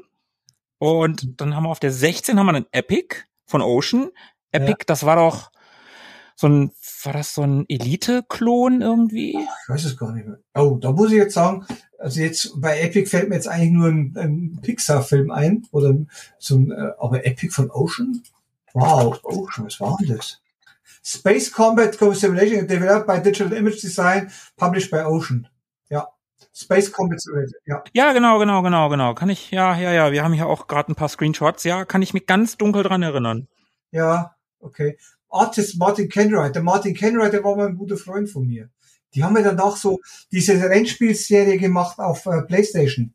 Wie hat die geheißen? Ich weiß es gar nicht mehr. Ah, egal. Ja, aber jetzt, aber das ist, das ist ja mal, das von, verdrängt manche Sachen komplett. Dann auf der 15 haben wir Fire and Ice, haben wir gerade drüber gesprochen. Und auf der 14 Lemmings haben wir gerade auch schon mal kurz angerissen. Und Lemmings, Ja. wow, natürlich. Also einer meiner All-Time Favorites, eines meiner absoluten Lieblingsspiele. Lemmings in, in jeder Ja. äh, Variante. Ich persönlich fand den zweiten Teil immer cool. Ich weiß, der war immer verrissen und verschrien. Ich mag den eigentlich total gerne. War ja, nee, wow, äh, Lemmings 2 war brillant. Also Lemmings generell, also. Es gibt ja immer so Spiele, die eine Plattform definieren und ich finde Lemmings ist eines dieser Spiele, die den Amiga definiert ja, haben. auf jeden Fall. Definitiv, also Lemmings. Lemmings, Turrican 2, Chaos Engine, Ja. das waren so die Titel. Cannon Fodder von Sensible. Wobei Oh, Cannon. Fodder tatsächlich, ich habe es mal auf dem Mega Drive gespielt, ich habe es fürs Mega Drive und man kann es auch mit Controller spielen. Es ist schon okay. Es ist Ja. natürlich besser mit Maus und mit Maus, aber es geht auch mit Controller. Ja. So, dann haben wir auf der 13 Battle Isle, haben wir eben auch schon kurz angerissen, als wir über Historyline gesprochen haben. Auf der 12 haben wir Formula One Grand Prix von Microprose. Das habe ich auch ein bisschen gespielt. So in der Zeit, als, als es mit Schumi so losging, da habe ich, da habe ich Mhm. viel Formel 1. Ja, ich war damals auch, ich war damals auch 1,93, ich war damals äh, auch eingeladen, also, als ich Sega Magazin übernommen hatte. Sega war ja Sponsor von Williams auch. Oh, äh, ja. Da war ich dann zweimal auch bei Hockenheim äh, mit dabei, gerade als hier Michael Schumacher. Du, du kennst auch Gott und die Welt, ne? Äh, äh, nee, aber ey, mein Gott, nur man muss nur alt genug werden, dann kennt man ein paar. Aber nein, aber es, ja, da fällt es einem dann so ein. Aber es war schon, Formel 1 war ja aber damals auch toll. Also ich habe ja generell die Formel 1 Jay of Crammond, die Spiele auch wirklich gerne gespielt. Und Ja.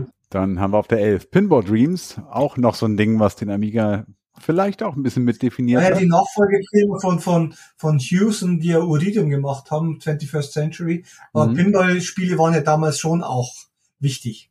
Sehr wichtig. Pinball Dreams und Fantasies, das war schon, das war ganz, ganz stark. Also das waren super Spiele. Auch die Musik natürlich Wahnsinn. Und es war auch so ein Spiel, was man immer gerne mal gezeigt hat, wenn man Besuch hatte und Ja, ja. so, Mhm. die dann keinen Amiga hatten oder kannten. Das hat Ja. man gerne rausgeholt. Die- Das war echt beeindruckend. Die nur so ein PC ohne Soundkarte hatten, diese armen Menschen. ja, ja, ja. Aber weiter hier, der Airbus, ja, habe ich irgendwie nie ganz verstanden, wieso das jemand spielen wollte, aber gut. Nee, gibt mir auch Okay, das, ja, da, da, da sind wir alle drei auf einer, auf einer Welle. The Humans ist neu auf der 9, hatten wir eben auch schon. Ja gerade. Dann hier, Pinball Fantasy, das war so der neue Teil. Äh, auch geil. Ich kann die alle nicht so richtig auseinanderhalten, aber ich fand alle Gut. Ja. Ja. Das war ja auch gleich, das war ja nur ein anderer Ja, ja. Tisch. Andere Tische. Insofern. Auf der 7 haben wir Monkey Island 2. Okay, da- da, das ist natürlich eines der besten Spiele aller Zeiten. Also Ja. Monkey Island 2 kann man heute immer noch genauso gut spielen wie damals, wenn man, wenn man mit Pixel-Grafik zurechtkommt. Ansonsten ist das einfach ein großartiges Spiel. Der Civilization von Sid Meier bis heute, ist ja bis heute äh, ein, ein, ein, ja, Civilization ist ja bis heute eine tolle Spielemarke. Ich habe die, ich habe das geliebt auf dem Amiga. Ich habe Civilization rauf und runter gespielt und Civilization 2 auf dem PC dann später. Also das waren die beiden Spiele, die ich am meisten gespielt habe. Zeitfresser ohne Ende. Und, und Sensible Soccer fand ich immer besser als Kickoff, viel besser als Kickoff. Wir, wir, wir beide sind ja eher so die Goal-Typen. Genau, ne? wie stehst du zu Goal? Auch Dino Dine, ja. Den, mit dem hatte ich verhandelt, weil er wollte ein neues Kickoff machen für Amico, aber er, er hat überzogene Forderungen gehabt. Ah, okay.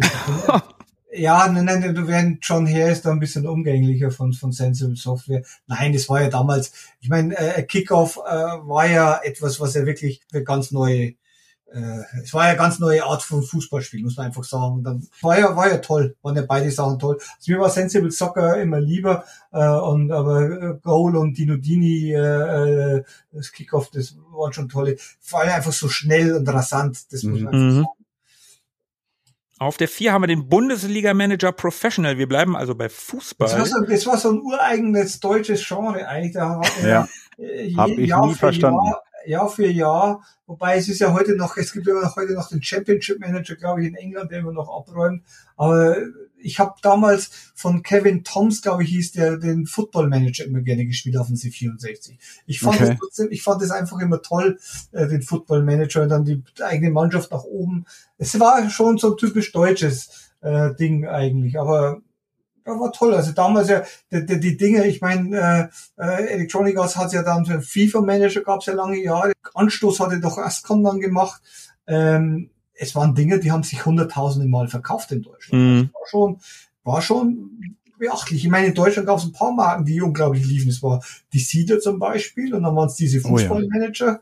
ähm, das haben die Deutschen schon geliebt. Und von ein paar, wenn so, wenn so ein Spiel so über 100.000 Mal sich verkauft, hat, konnte man schon gut davon leben. Das war schon der Hammer. Hat sich aber leider nie, das war ein bisschen das Problem, ja, wenn man dann den Bundesliga-Manager hatte gedacht hat, Mensch, hat das aber natürlich in England kein Schwein gekauft, sondern Amerika.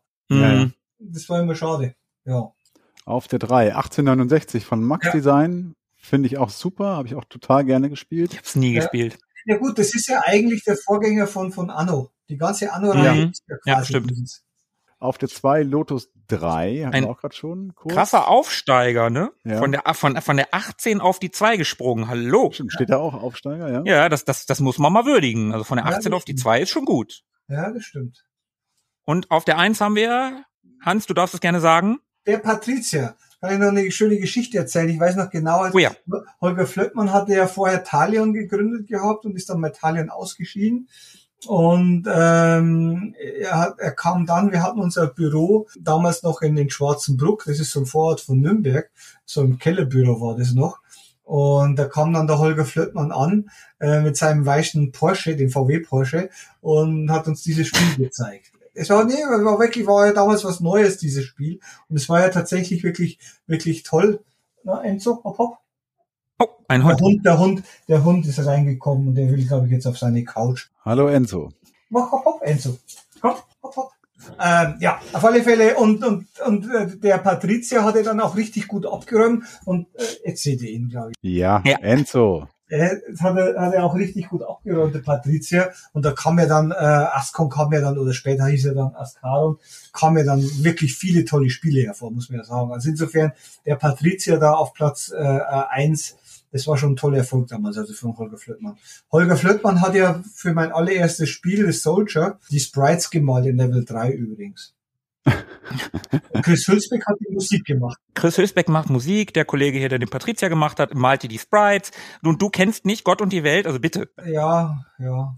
Wie gesagt, man muss lange genug, wenn man lange genug unterwegs ist. Nein, das ist ja in der Tat auch schön eigentlich. Vor allem, ich spreche mit all diesen Leuten auch noch. Und eins ist ja auch ganz schön, dank der Social Media, die, wie man heute, die es heute gibt. Ja, ich, ich finde dann nicht alles gut, aber eins ist tatsächlich gut, dass man mit Leuten noch Kontakt hat. Auch die Christine Todt zum Beispiel, damals bei Rainbow Arts war, heißt jetzt Christine Todt, Delta, lebt in Amerika. Also da ist zumindest Social Media gut, dass man mit Leuten, mit denen man vor langer Zeit mal zu tun hatte und dass man mit denen trotzdem jetzt wieder Kontakt hat und weiß, so ein Gefühl hat, Mensch, man weiß, was die machen und das Ja. ist tatsächlich bei Social Media tatsächlich auch gut dass, da, äh, und, und schön, dass man da eigentlich, auch mit Chris Hülsbeck zum Beispiel, wo man weiß, ja, der, wo ist er gerade mit seinem, mit seinem Wagen und mit seinem äh, Campingbus unterwegs, wo macht er gerade Station, es ist insofern ist es dann ganz schön und deswegen sind diese Namen auch präsenter, als wenn sie irgendwie 30 Jahre weg gewesen wären, sagen Mhm. weil man ja dann doch mm, ein bisschen was mitkriegt und äh, ähm, ja, insofern äh, Man, man hat sich ja auch kennengelernt in einer Zeit, als alles noch so ein bisschen einfacher und unaufgeregter war, wo man sich vielleicht auch einfach eher mal über den Weg gelaufen ist, als man es heute vielleicht tun würde. Ja, nee, ich glaube, es war eher, das war damals noch kleiner, die Industrie. Ähm, Mhm. Auch die damals bei Rainbow Arts, glaube ich, da, dann ist ja daraus Talion hervorgegangen, da ist Blue Byte hervorgegangen. Also man, man kennt sich quasi, weil man die gleichen Anfänge hat. Und, äh, und zum Beispiel der, der General Manager, das ist da übrigens der Matthias Kolb, der bei Na Bandon Namka ist, der, der damals die, die Vervielfältigung unserer Datenträger gemacht hat. Ähm, das war ja schon, d- das ist ja quasi so der Ursprung der, der deutschen Spieleindustrie in den 80er, 90ern. Ähm, und, und das waren ja doch durchaus die Pioniere. Und man, man hat dann eigentlich äh, eine, eine, eine, durchaus eine Beziehung aufgebaut, wo man sich auf Messen zwei, dreimal im Jahr getroffen hat, wo man auch abends dann mal beim Bierchen trinken war. Und es waren ja doch eher auch wir- wirklich so Freundschaften, die entstanden sind. Und wir waren ja alle auch im, im selben Boot.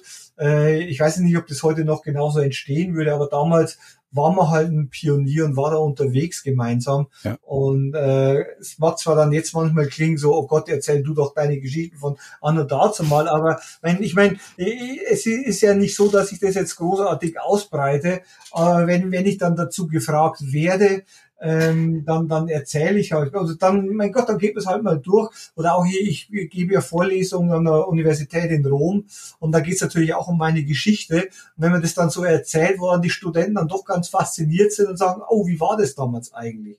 Was für mich irgendwie wie so alte, äh, alte Sachen, wenn man sagt, nee, das hatte eigentlich doch eine Bedeutung. Weil man dann sagt, wie war das eigentlich wirklich? Und man, viele Sachen kann man sich ja heute dann gar nicht so vorstellen. Und äh, insofern hat es dann doch äh, ist es dann doch für, für andere spannend. Also jetzt für euch zum Beispiel, ihr seid auch mit Amiga Games aufgewachsen, das hat eine Bedeutung. Und für andere, die jetzt gerade mal 20 sind an der, an der Uni, die dann das hören, was ich damals schon gemacht hatte, für die ist es dann aber trotzdem irgendwie spannend, weil sie sich gar nicht vorstellen können. Wo ich dann sage, ach, ich will gar nicht drüber reden, es ist doch langweilig. Nee, überhaupt nicht langweilig. Das ist überhaupt nicht langweilig. Und insofern, wenn ich jetzt die Namen, wenn ich, weiß ich halt, so der Patrizier, Holger Flöttmann, äh, wie er damals ankam bei uns, es gezeigt hat, ich, gesagt, ich finde es toll, wir machen einen schönen Bericht. Und dann sehe ich, hier ist es auf Platz eins. Weiß ich noch genau, wie Holger, äh, damals war ja ein Star auch und wo man sich gemeinsam auch freut.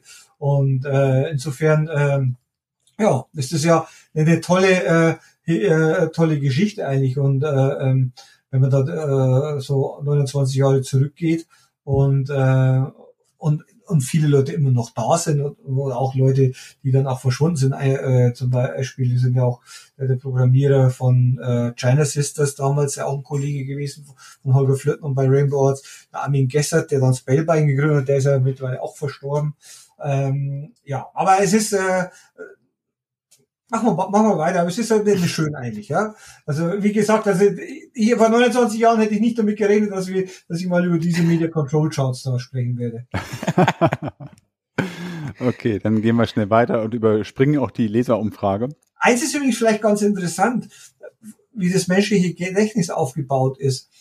Wo, wo ich immer weiß, so, ich bin eigentlich so ein großer Musikfan, habe ein paar tausend CDs und sowas Liedtexte hat man unendlich, ja. Die Liedtexte zwischen, glaube ich, wenn man zwölf ist und Anfang 20, die sind alle gespeichert. Mhm, ja. Äh, man, ob man jetzt will oder nicht, man hört es und kann dann sofort die Liedtexte.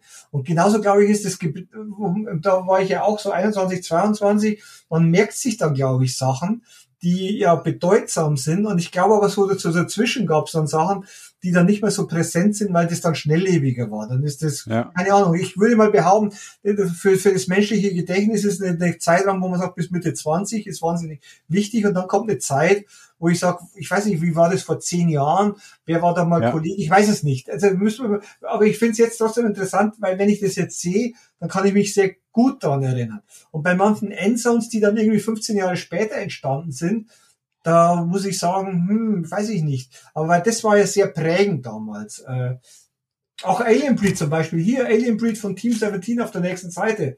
Äh, mit Martin Brown habe ich ja eigentlich täglich Kontakt. Martin mit Y übrigens. Äh, der, der hatte dann äh, Team 17 später verlassen und Alien Breed gab es ja dann auch. Was gab's da für eine tolle Version? Jetzt, das ist die Frage an euch. Bei Alien Breed? Die 92er?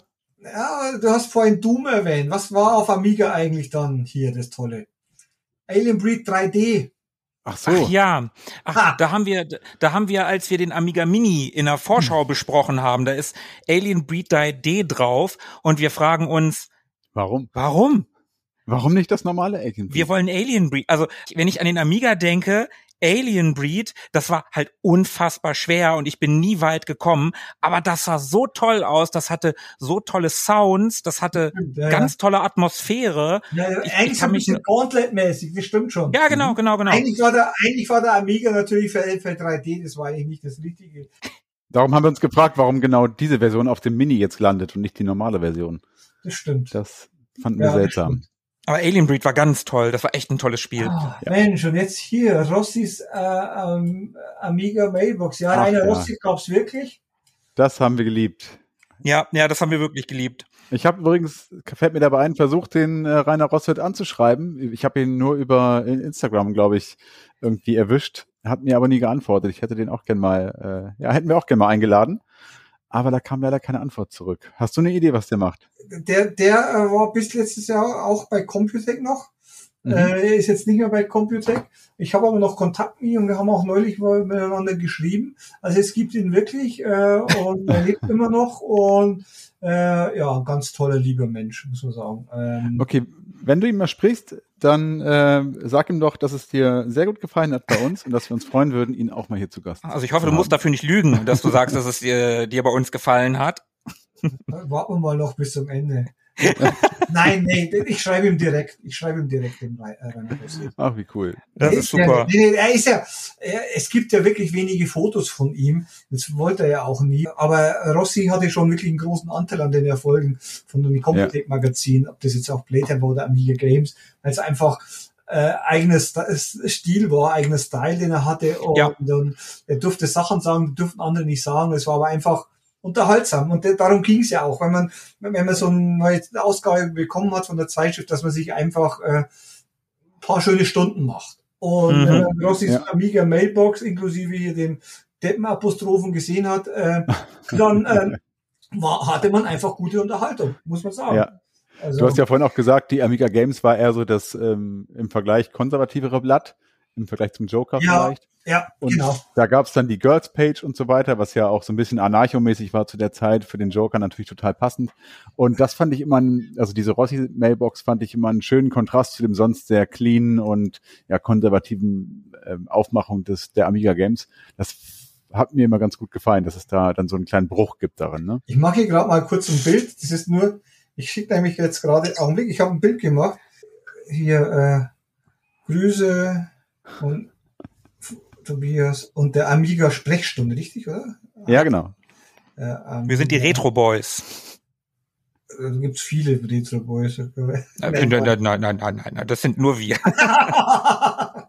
Sonst schick uns auch gerne einfach deine Kontaktliste, dann können wir das auch selber vielleicht. Also.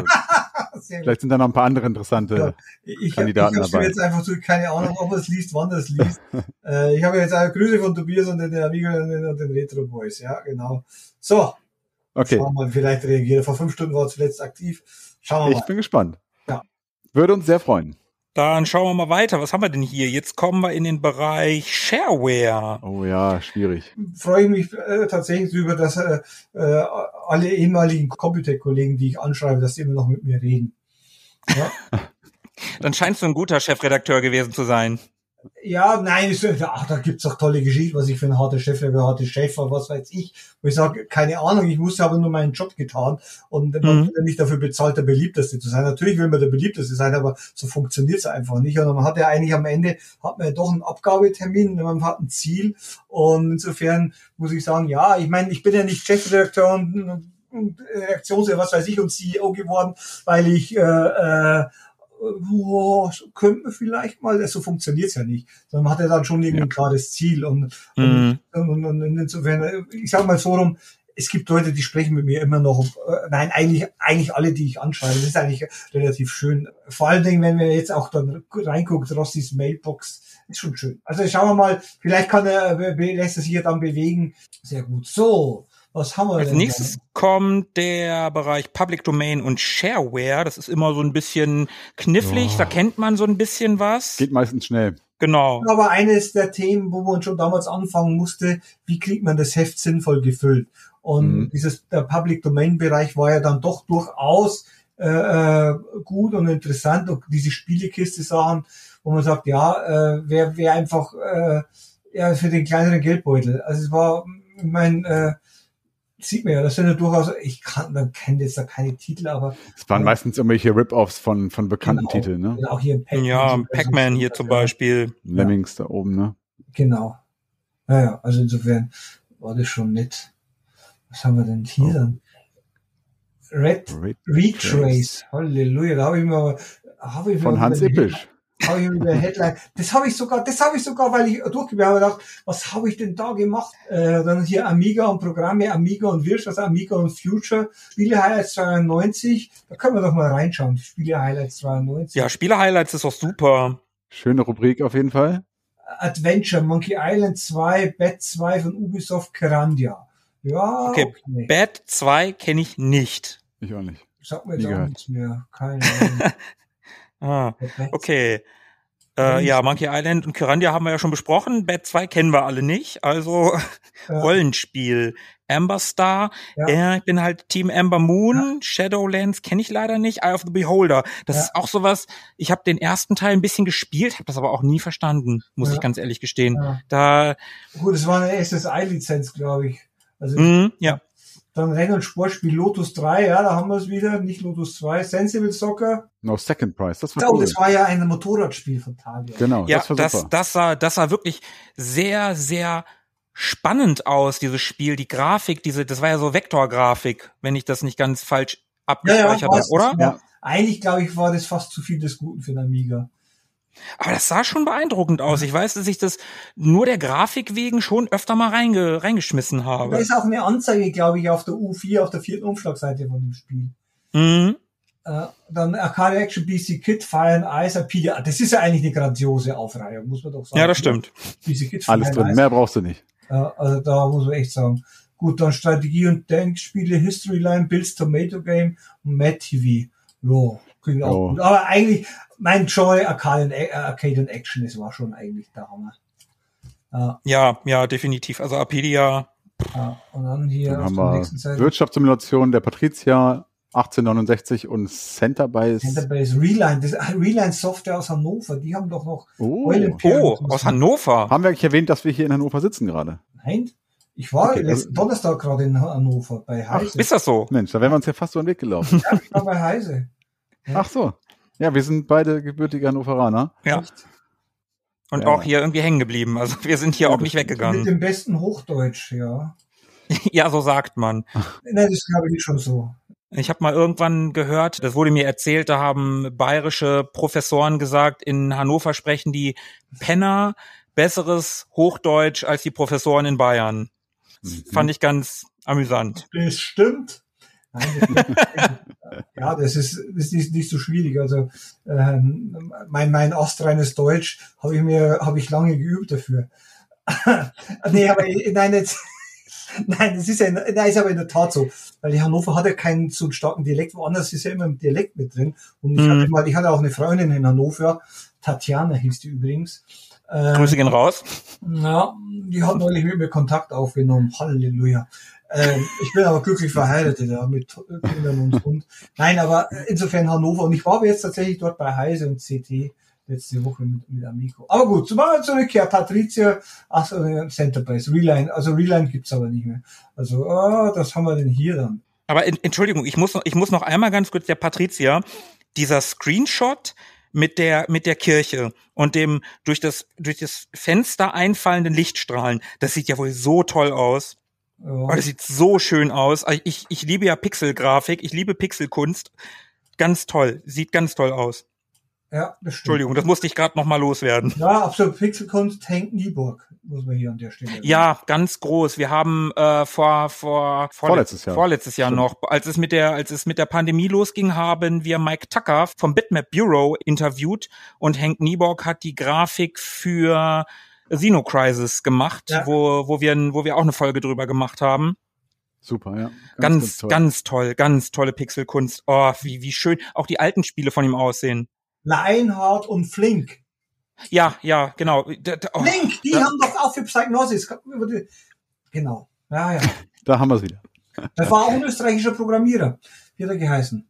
Weil Henk ist mir deswegen präsent, weil ich mit ihm über Facebook verbunden bin und der permanent ja auch Sachen hier äh, postet. Ja. Dann Simulation, Formula One Grand Prix, Ja, Gunship also- 2000 und Red Baron. Ja. Ja, haben wir, zwei haben wir schon besprochen. Red Baron, kenne ich nicht. Und gut, das war nicht äh, so rote Baron. Mm, ja, klar. So ein bisschen wie Wings, schätze Ja, ich jetzt mal. natürlich der Amiga, der Amiga eigentlich nicht das System dafür. Aber das Mm. Formel 1, äh, Formel 1 Grand Prix, das war damals tatsächlich toll. Es war eins wirklich, das eins der ersten Rennen mit Vektorgrafik, das war schon gut. Wobei, das hatte wie viel, das hatte auch nur 12 Pixel pro, äh, das hatte auch nur 12 Frames pro Woche, oder? Ja, ja, so ungefähr, ja. ja. Wenn, wenn kein anderes Auto zu sehen war. Dann, oh, Games Guide, hier die Tipps und Tricks. War Oh, ja, Tipps und Tricks. Da darfst du mal, wir machen immer als Service, äh, darfst du einen raussuchen und den darfst du vorlesen. Ach du meine Herren. Apidia, weil Apidia lief ich ja bis heute. Also die, diese, diese Idee mit den Insekten war ja unglaublich von Frank Watzke äh, und, und, und Peter Tirolf und wie sie alle hießen. Also, dieses Ballespiel der Extraklasse hat einige Bonuslevel für Sie parat, die es wirklich in sich haben. Wenn Sie folgende Anweisung strikt befolgen, so sollte es kein Problem darstellen, in diese kleinen Zwischenspielchen zu gelangen. Erstens, sobald Sie die Raupe erledigt haben, müssen Sie das nette Engelchen einsammeln. Zweitens, wenn sich der Maulwurf in der Luft auflöst, können Sie gefahrlos in den Hü Hügel hineinfliegen. Drittens, den Hecht können Sie direkt in sein freches Mundwerk schwimmen. Viertens, übrigens eindeutig, weil den Text habe bestimmt ich gemacht und da sind lauter Füllwörter drin, um irgendwie diese Dinger voll zu bekommen. Habe ich bestimmt überarbeitet. Viertens, weniger appetitlich ist es, dem Magen äh, der Ratte einen kleinen Besuch abzustatten. Vorher sollten Sie aber die Maden um die Ecke gebracht haben. Fünftens, im ersten Level sollte der Pilz am Boden unter, dem, unter Beschuss genommen werden. Die nun aufsteigenden Mini-Pilze können aufgenommen werden. Von Matthias Gradinger. Aber ist ja eigentlich toll. Äh, Ja. Äh, sowas gibt's ja heute irgendwie nicht mehr. Und das war ein Service von Hans Ippisch persönlich. Wir danken dem Matthias Gradinger, der diesen äh, Tipp eingesendet Genau. hat. anscheinend. Ja, und, und wenn jemand von dem Grafiker von Apidia damals ein, ein, ein, eine persönliche Botschaft haben will, so auf dem Blatt Papier, dann schickt bitte eine, eine, eine Postkarte an die Amiga-Sprechstunde, an die Retro Boys. Die leiten es an mich weiter und ich besorge die Unterschrift von Frank Matzke. Das machen wir sogar, ne? Das machen wir mal als erstes. ja, ja. Also behalt deinen Briefkasten im Auge in den nächsten Tagen. Ja, okay. E-Generation. Ah, das war noch, das war noch richtig hilfreich damals. Amiga Fun. Homesweet. Das Amiga Fun war ja auch eine, eine Schwesterzeitschrift quasi von, von Amiga Games. Ja. Geschenktes Geschenk wiederholen, gestohlen, das ist ja die Abo-Anzeige. Ja, da das, Oh das, ja, das, stimmt. die hatten wir schon ein paar Mal. Tobi Ganz findet, frech. to, Tobi findet das besonders gut, immer dieses Geschenk ist geschenkt, wiederholen ist gestohlen. Ja, Super. würde man heute so nicht mehr sagen, glaube ich. Nee, nee, ich, also da, das sehe ich dann auch immer aus, mein, aus meiner heutigen Sicht und denke, ja, ist schon ein bisschen, hm, hat man, hat man früher halt so gemacht. Heute müssen Abos äh, eher kündbar sein, sonst hast du gar keine Chance. Also irgendwie. Oh, dann die, die, die Seite über die Coverdiskette. Der Wunderhubschrauber hebt ab, Gunship 2000. Vor knapp zwei Jahren für schlaflose Nächte. Zwei Jahre hat's gedauert, bis die Amiga-Version gekommen ist. Halleluja. Wahnsinn, das heute unvorstellbar. Ja, und dann die Habt ihr- Diskette dann bitte Reklamation, das könnt ihr dann bitte direkt zu Namco Bandai schicken, zu Matthias Kolb.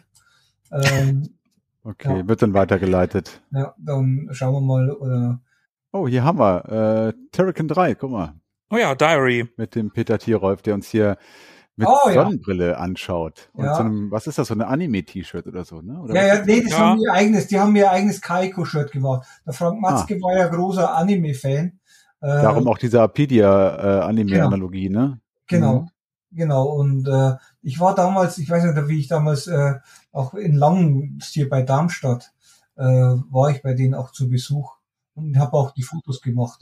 Da waren wir auch wirklich äh, überrascht, also ich zumindest, als ich erfahren habe, dass, äh, dass Kaiko gar kein japanisches Unternehmen ist und auch Apedia überhaupt nichts mit Japan zu tun hat. War schon toll, toll, muss man sagen. Also der Peter Thierer, Frank Matzke und Co. Das war schon ein toller Gedanke, muss man sagen. Ja, Auf jeden Fall, auf jeden Fall. Ja. Das Ding ist aufgegangen, auf jeden Fall. Japanische Spieler aus Deutschland und das, die, die haben einen, die haben einen damit aufs Glatteis führen können. Definitiv. Und hier Ja. steht er jetzt aber vor dieser, ja, vor dieser urdeutschen äh, Hauswand, Ja, die man sehen stimmt. kann. Ah, schön, ja, geil. Und das Foto ist von dir? Hast du das gemacht? Die habe ich gemacht, ja. Ah, okay, ich noch. cool. Das Auto hinter Chris Hülsbeck, das war übrigens roter Sportwagen quasi damals. Das sieht super aus. Oh, diese, die, oh, super, ja, wirklich. Fie- Ein bisschen fiese Friese, ne? Ach, naja. Na gut, das war damals aber normal. Also ich meine, Ja, ich weiß, ich weiß. Wir hatten noch viel schlimmere Frisuren. Wir, wir dürfen nichts Ja. sagen. Also, Ja, das, das waren die 90er, das war okay. Ja, das war sogar noch, das war ja noch ein, das, da, da kam ja noch eine Prise 80er mit rein, ne? Die, die letzten Ausläufer. 90er, Ja, ja. genau. Was war das für ein Auto? Kannst du dich erinnern? Ein japanisches Ding war aber tatsächlich, ich, Okay. ich suche gerade. Ah, da sieht man das, da sieht man es besser. Es war irgendein ein Nissan, glaube ich. Da sieht man es besser. Das Bild hatte nämlich ich gemacht.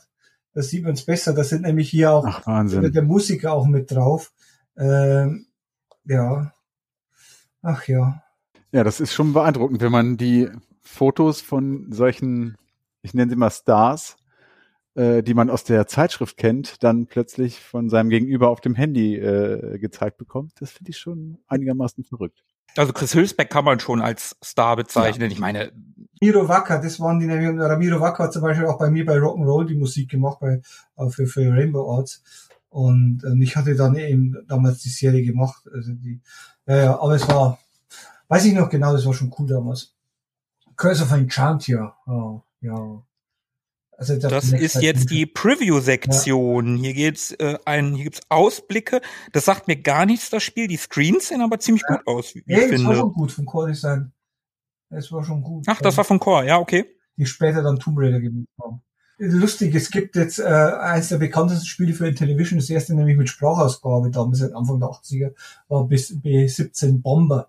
Hat aber nichts Mhm. mit B17 Mhm. zu tun. Was war das für ein Spiel, B17? Ist, äh, ist, das, ist das ein Simulationsspiel gewesen? Ja. Weil die Screens, das Ja, ja, von Microprose. null Simulation und ich frage mich bei dem Screenshot neben der 17, warum salutiert ein Nazi neben einer, neben einem Sarg mit einer amerikanischen Flagge drauf? Das verstehe ich nicht. Ja, stimmt. Irreführend auf jeden Fall. ist schon ein bisschen, ja, naja. Ja. War is halt over, steht ja auch da. PC Computer Center Nürnberg. Oh, super, Shop-Tests. Wir, wir lieben die Shop-Tests. Rate mal, wer dort gearbeitet hat. Dort hat äh, Rainer äh, Rossit gearbeitet. Rossi. Ach, Der hat, der war, ist ja später zu uns gewechselt. Ist er zu sehen auf dem Bild? Ich hab, nee, ich glaube nicht. Und das wäre jetzt zum Beispiel so ein Moment, in genau diesem Laden, zu genau dieser Zeit wäre ich jetzt gerne.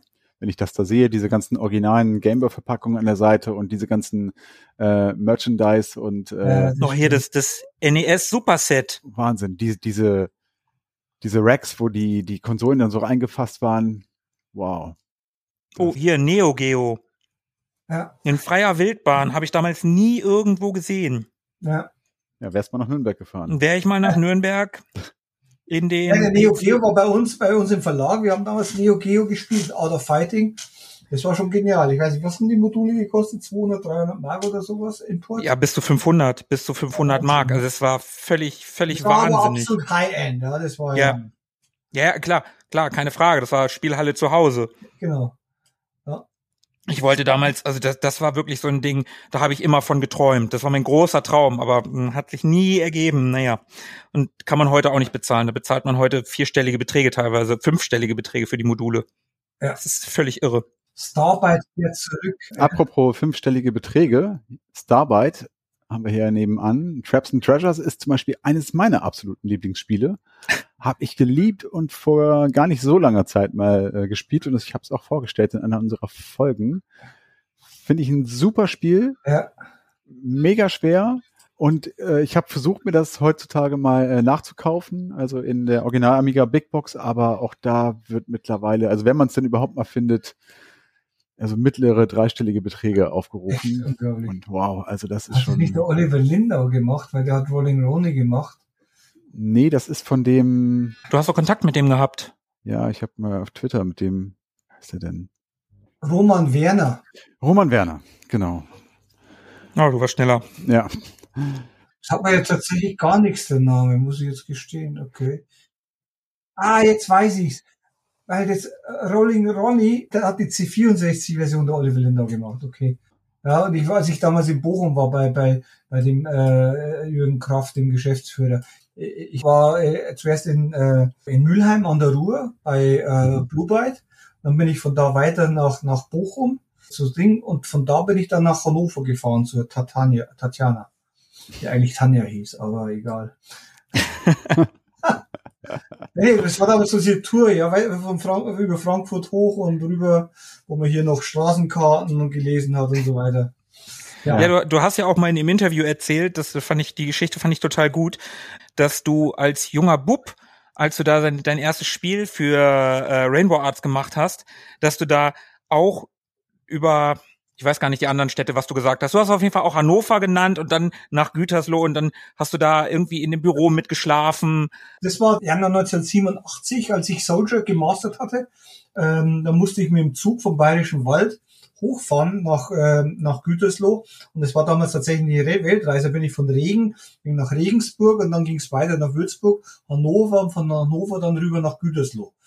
Wahnsinn. Und, und da war ich. Wie alt warst du da? 16. 16 war ich da. Und da Irre. habe ich bei, bei, im Büro bei Rainbows übernachtet und Marc hat gesagt, Ulrich hat mir da noch so eine Gaspistole gegeben, wenn was ist. Und ich so, äh, ja. ähm, und, äh, und, dann, und dann saß ich dann zwei Nächte lang oder zwei Tage und Nächte lang bei Sonopress. Das waren damals äh, Firma von Bertelsmann, die die Kassetten vervielfältigt haben und Disketten und habe das Spiel gemastert. Und mit Holger Flöckmann, dem späteren Talion und Ascaron-Gründer, saß ich da und habe das Spiel gemacht. Und der hat eben auch die Sprites gemalt von Level 3. Der mit dem weißen Porsche. Der mit dem weißen VW Porsche, genau, so ein alter Okay. Porsche. Nicht so prahlerisch, sondern einfach ein cooler alter Porsche. Da kam da an. Und das sind halt so, äh, wenn du so ein als 16-jähriges Spiel masterst, Tag und Nacht, das funktioniert einfach nicht. Und äh, sowas schweißt schon einen zusammen. Ja. Und so eine Reise vergisst man dann auch nicht. Weil damals war das nicht so schöne ICE, so ein Bordrestaurant und man hatte auch nicht das Geld. Und ich hatte irgendwie einen Walkman, da habe ich damals YouTube gehört, Joshua Tree und die Batterien wurden leer, dann war das nur noch geleiert. Ja, kenne ich auch noch. Und auf der Rückfahrt habe ich da nichts eingekauft, keine Getränke und nichts, bin die ganze Nacht durchgefahren, hatte Durst bekommen ohne Ende. Und jedes Mal, wenn, wenn was gesch- gescheppert hat, habe ich gedacht, früher haben die so Wägelchen durchgeschoben. Durch den Zug. Ah ja, mhm. Also durch den Zug und haben was verkauft. Es gab ja kein Bordrestaurant oder irgendwas. Und jedes Mal, wenn irgendwas ge- gescheppert hat, bin ich gleich raus und habe geguckt. Und ich habe die ganze Fahrt kein nix zu trinken kaufen können, nix. Ich war ja die ganze Nacht unterwegs. Oh Gott, furchtbar. Gut, aber seitdem, wenn ich auf Reisen gehe, ich kaufe immer noch vorher eine Flasche Wasser, weil ich man weiß nicht, wie lange es dauert und ob das Bordrestaurant zu ist oder sonst irgendwas. Und man lernt fürs- 1987, großes Jahr. ja, man, man lernt fürs Leben. So, dann haben wir noch weiteres, weil die Zeit läuft aus. Dark Seed. Das ist ja von Hans-Rudi Giger, der ja dann Aliens gemacht hat. Das ist auch so, so ein Spiel, das sagt mir auch namentlich was. Ich kann mich auch daran erinnern, weil das Design halt so krass war, der Alien-Designer. Aber habe ich auch nie gespielt. Nee, hatte ich auch nicht, muss ich auch gestehen. Ich weiß nur noch, es war irgendwie Giger. Man kann das Giger-Design kann man natürlich klar erkennen. Mhm, auf jeden Fall. Aber ansonsten, tja. Dann kurz und knapp im Preview für die nächste Ausgabe Impuls oder Impulse. Impuls. Archer McLean Pool, lustig, weil eins unserer besten Spiele jetzt für, für Amiga, äh, Amico ist jetzt auch ein Pool-Game. Lemmings 2. Mensch, Ach ja, Ja, ja, haben ja. wir kurz drüber gesprochen. Super. dann Und der Rest ist eigentlich ferner liefen, ne? Metallic Power, Suki. Sukia. Boah. International Rugby Challenge war natürlich auch wichtig für Deutschland. Ja, sieht aber ganz nett aus, muss man ehrlicherweise sagen. Ich habe mal Rugby gespielt, als ich klein war. Tja, Ja, aber das war es eigentlich auch schon. ja, mein Sohn spielt Baseball, was soll ich jetzt sagen? Okay, das ist noch nischiger. Aber cool. Ich habe Baseball auf Sega Saturn gerne gespielt, da gab es so ein tolles Baseballspiel. Ich habe auf meinem Sega Master System, was meine erste Konsole als Kind war, habe ich auch ein Baseballspiel gehabt. Ich fand den Sport schon immer faszinierend. Ja, Der hat so eine, so eine, der strahlt so eine ruhige Faszination aus. Ja, Finde ich ganz ja, toll.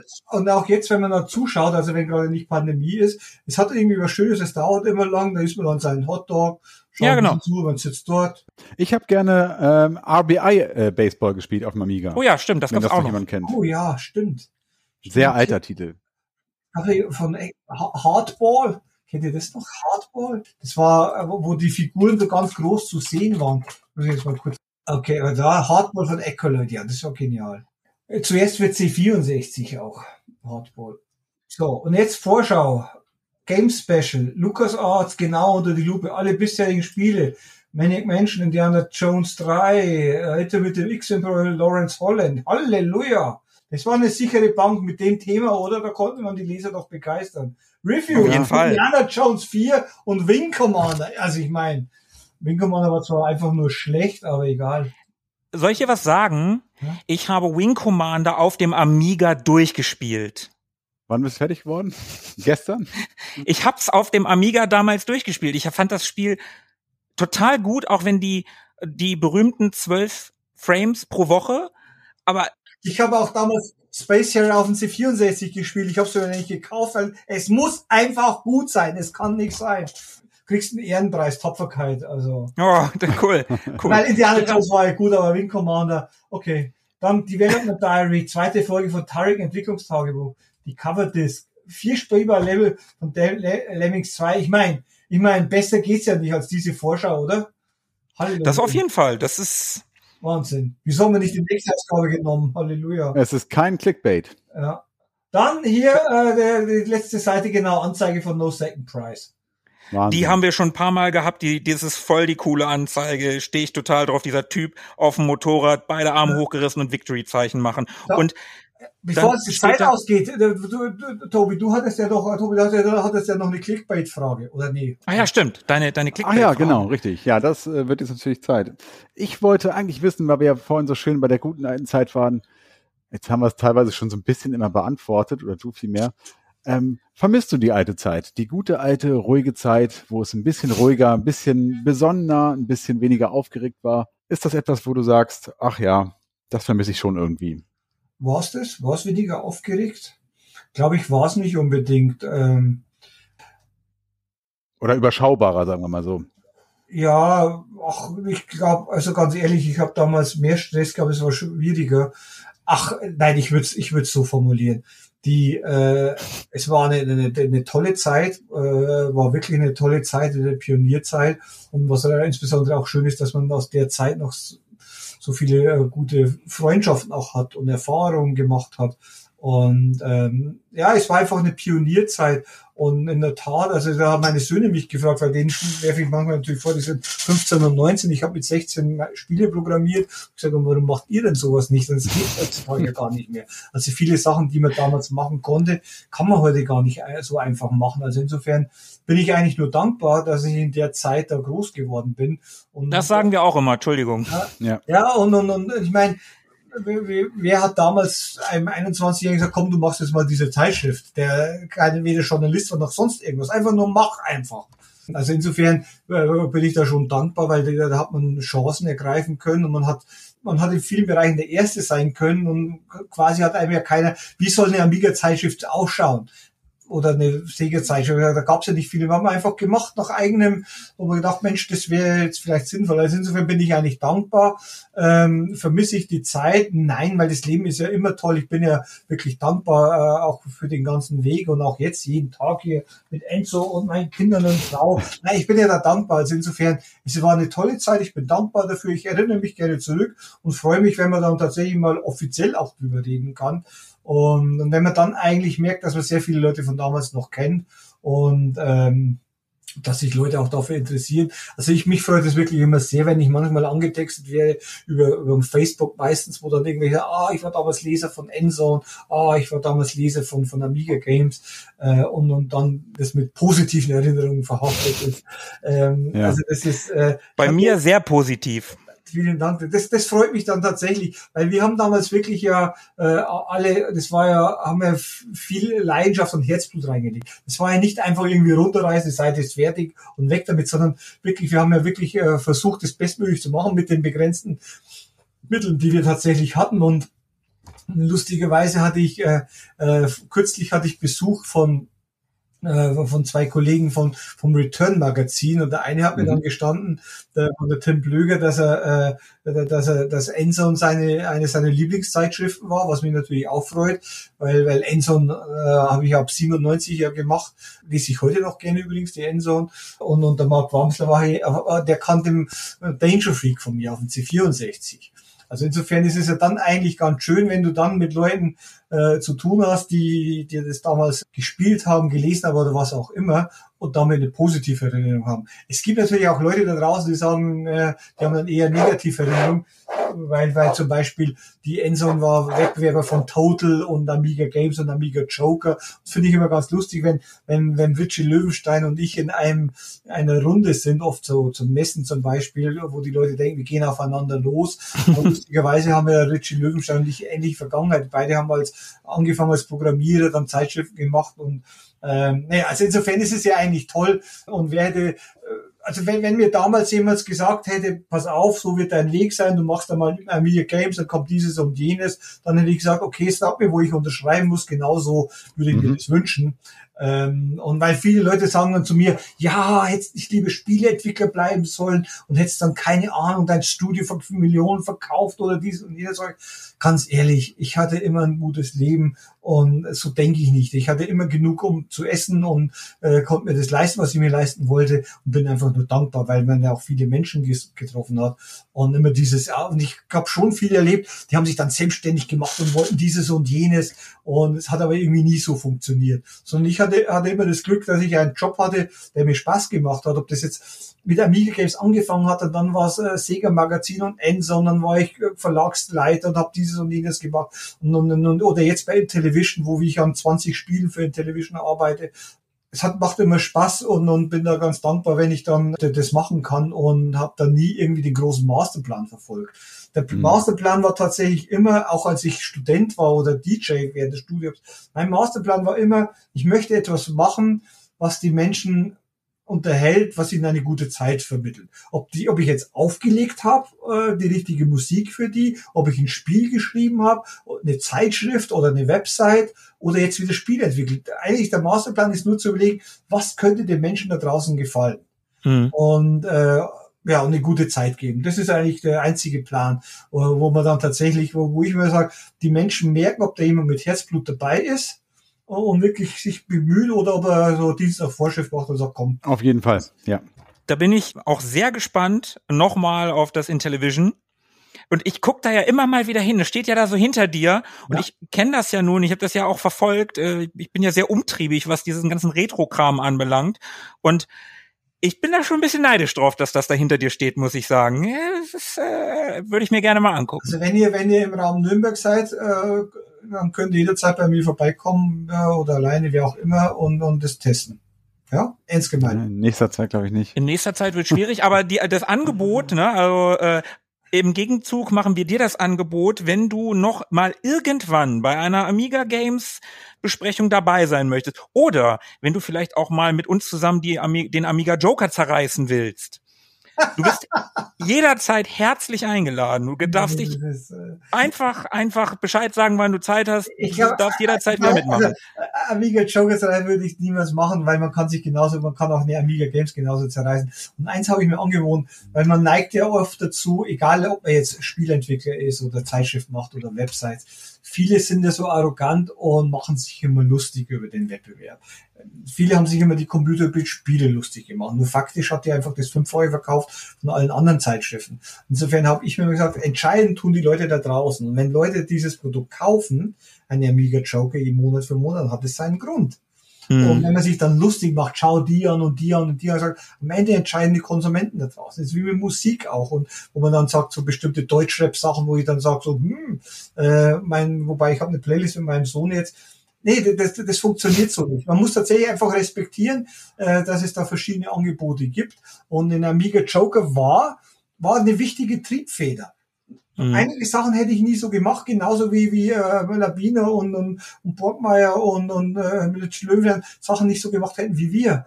Es gehört aber mit dazu. Aber am Ende des Tages war es ja, ist es ja toll und auch bei den Konsolen, wo wir sagen, wir wollen ja mit den Television Amico, wir sind ja nicht so idiotisch und sagen, oh, wir wollen da Nintendo in den, äh, äh, zeigen, wo es lang geht. Das sind Quatsch. Die, die haben Milliarden. Das sind, können wir gar nicht. Aber wir gehen, finden unsere eigene Nische.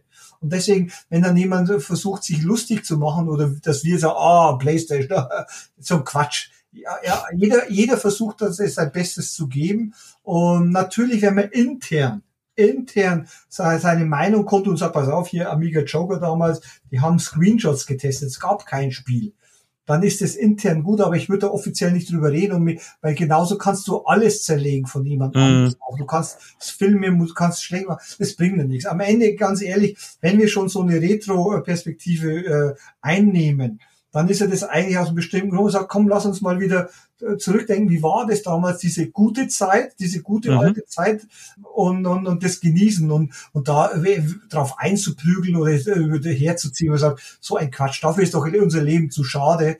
Äh, außerdem äh, haben wir alle versucht, das Bestmögliche zu machen und es war, und am Ende, das muss man auch sagen, auch was wir am Anfang mit Four Players hatten, am Ende geht es auch um die Wirtschaftlichkeit, da gibt es Arbeitsplätze, die müssen finanziert werden und da versucht jeder alles zu tun, damit es möglich ist weil es nicht immer einfach ist. Und, äh, und genauso ist es auch beim For Players, wo ich auch sage, würde ich jetzt da was kritisieren, was sage ich, ich weiß nicht, was da gelaufen ist. Äh, ich weiß nicht, ich kenne nur die handelnden Personen, die nicht einfach irgendwelche Sachen machen, damit sie Leute über den Tisch ziehen.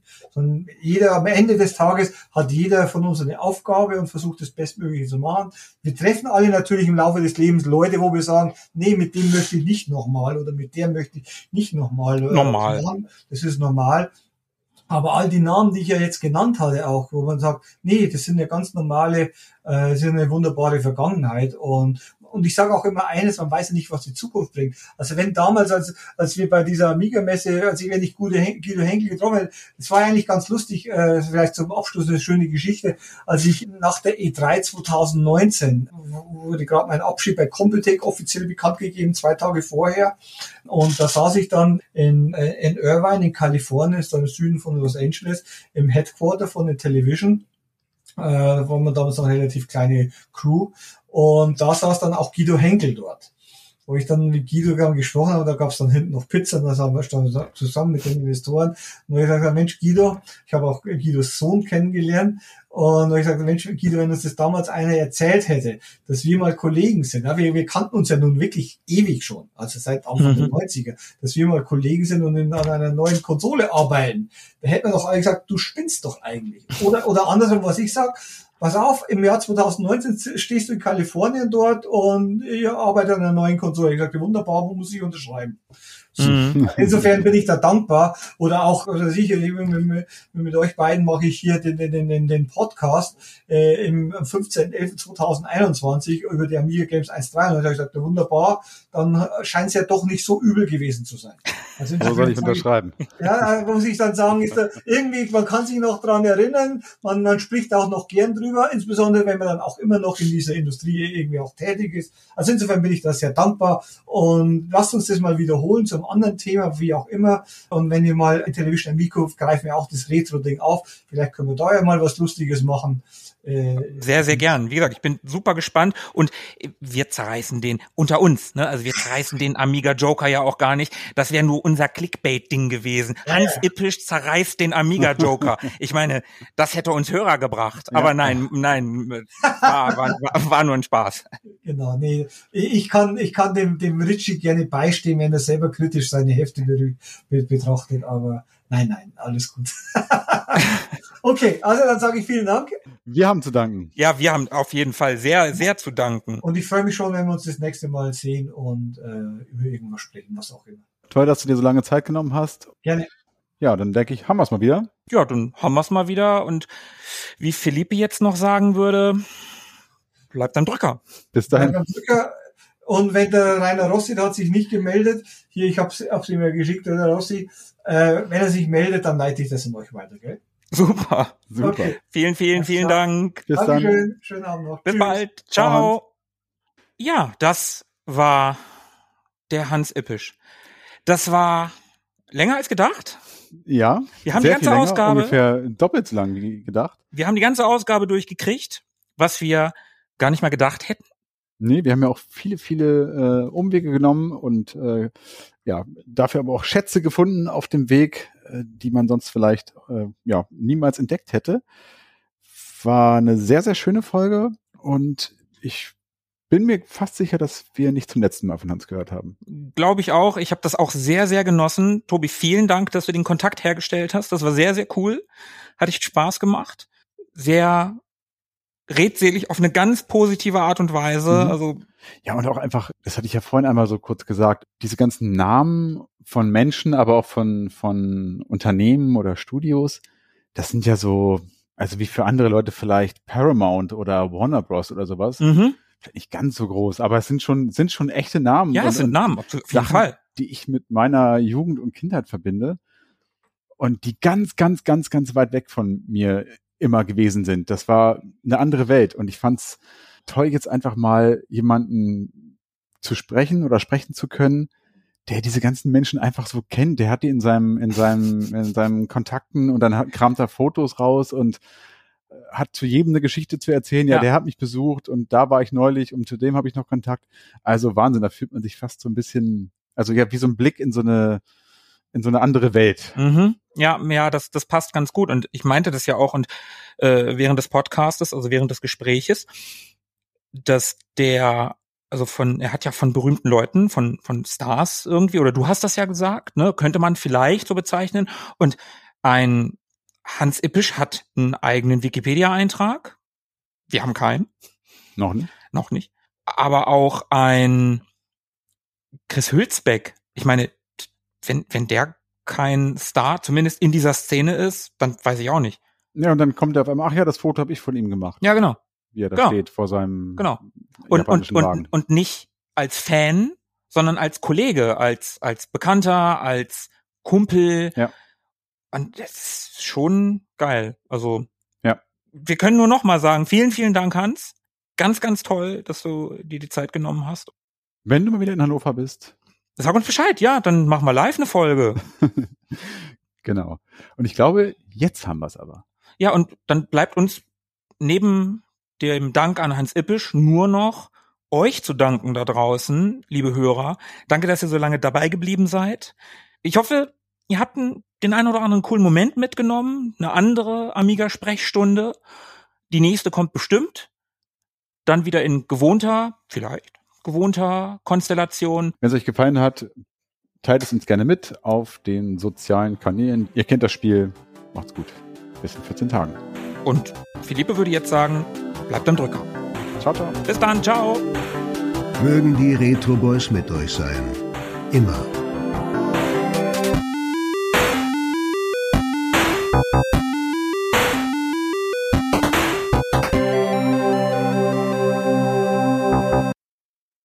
Es gibt auch so ein schönes Bild, wo, wo Christian Geltenpot und ich äh, bei einer Messe, äh, da waren ja noch diese Amiga-Messen, gab es doch in Frankfurt und in Köln, äh, wo wir zusammensitzen. Und da, man hat ja damals noch, da hat man das, auf einem großen Stück Karton, sage ich mal, den Layoutplan drauf gemacht. wo man sagt Seite 1 bis Seite 132 und da saß man halt auch da, hat radiert und ah nee, es muss dahin, es muss dahin ja, paar Jahre später aber natürlich alles nur noch äh, digital gemacht, aber damals war es noch so und da haben wir die erste Ausgabe gemacht äh, zusammen und naja, und irgendwie lag mir das offenbar oder hat er gemeint, ich soll doch was anderes übernehmen und die Amiga Games, die haben ja dann später dann ja verkauft an den Münchner Verlag damals, der das Amiga Magazin gemacht hat.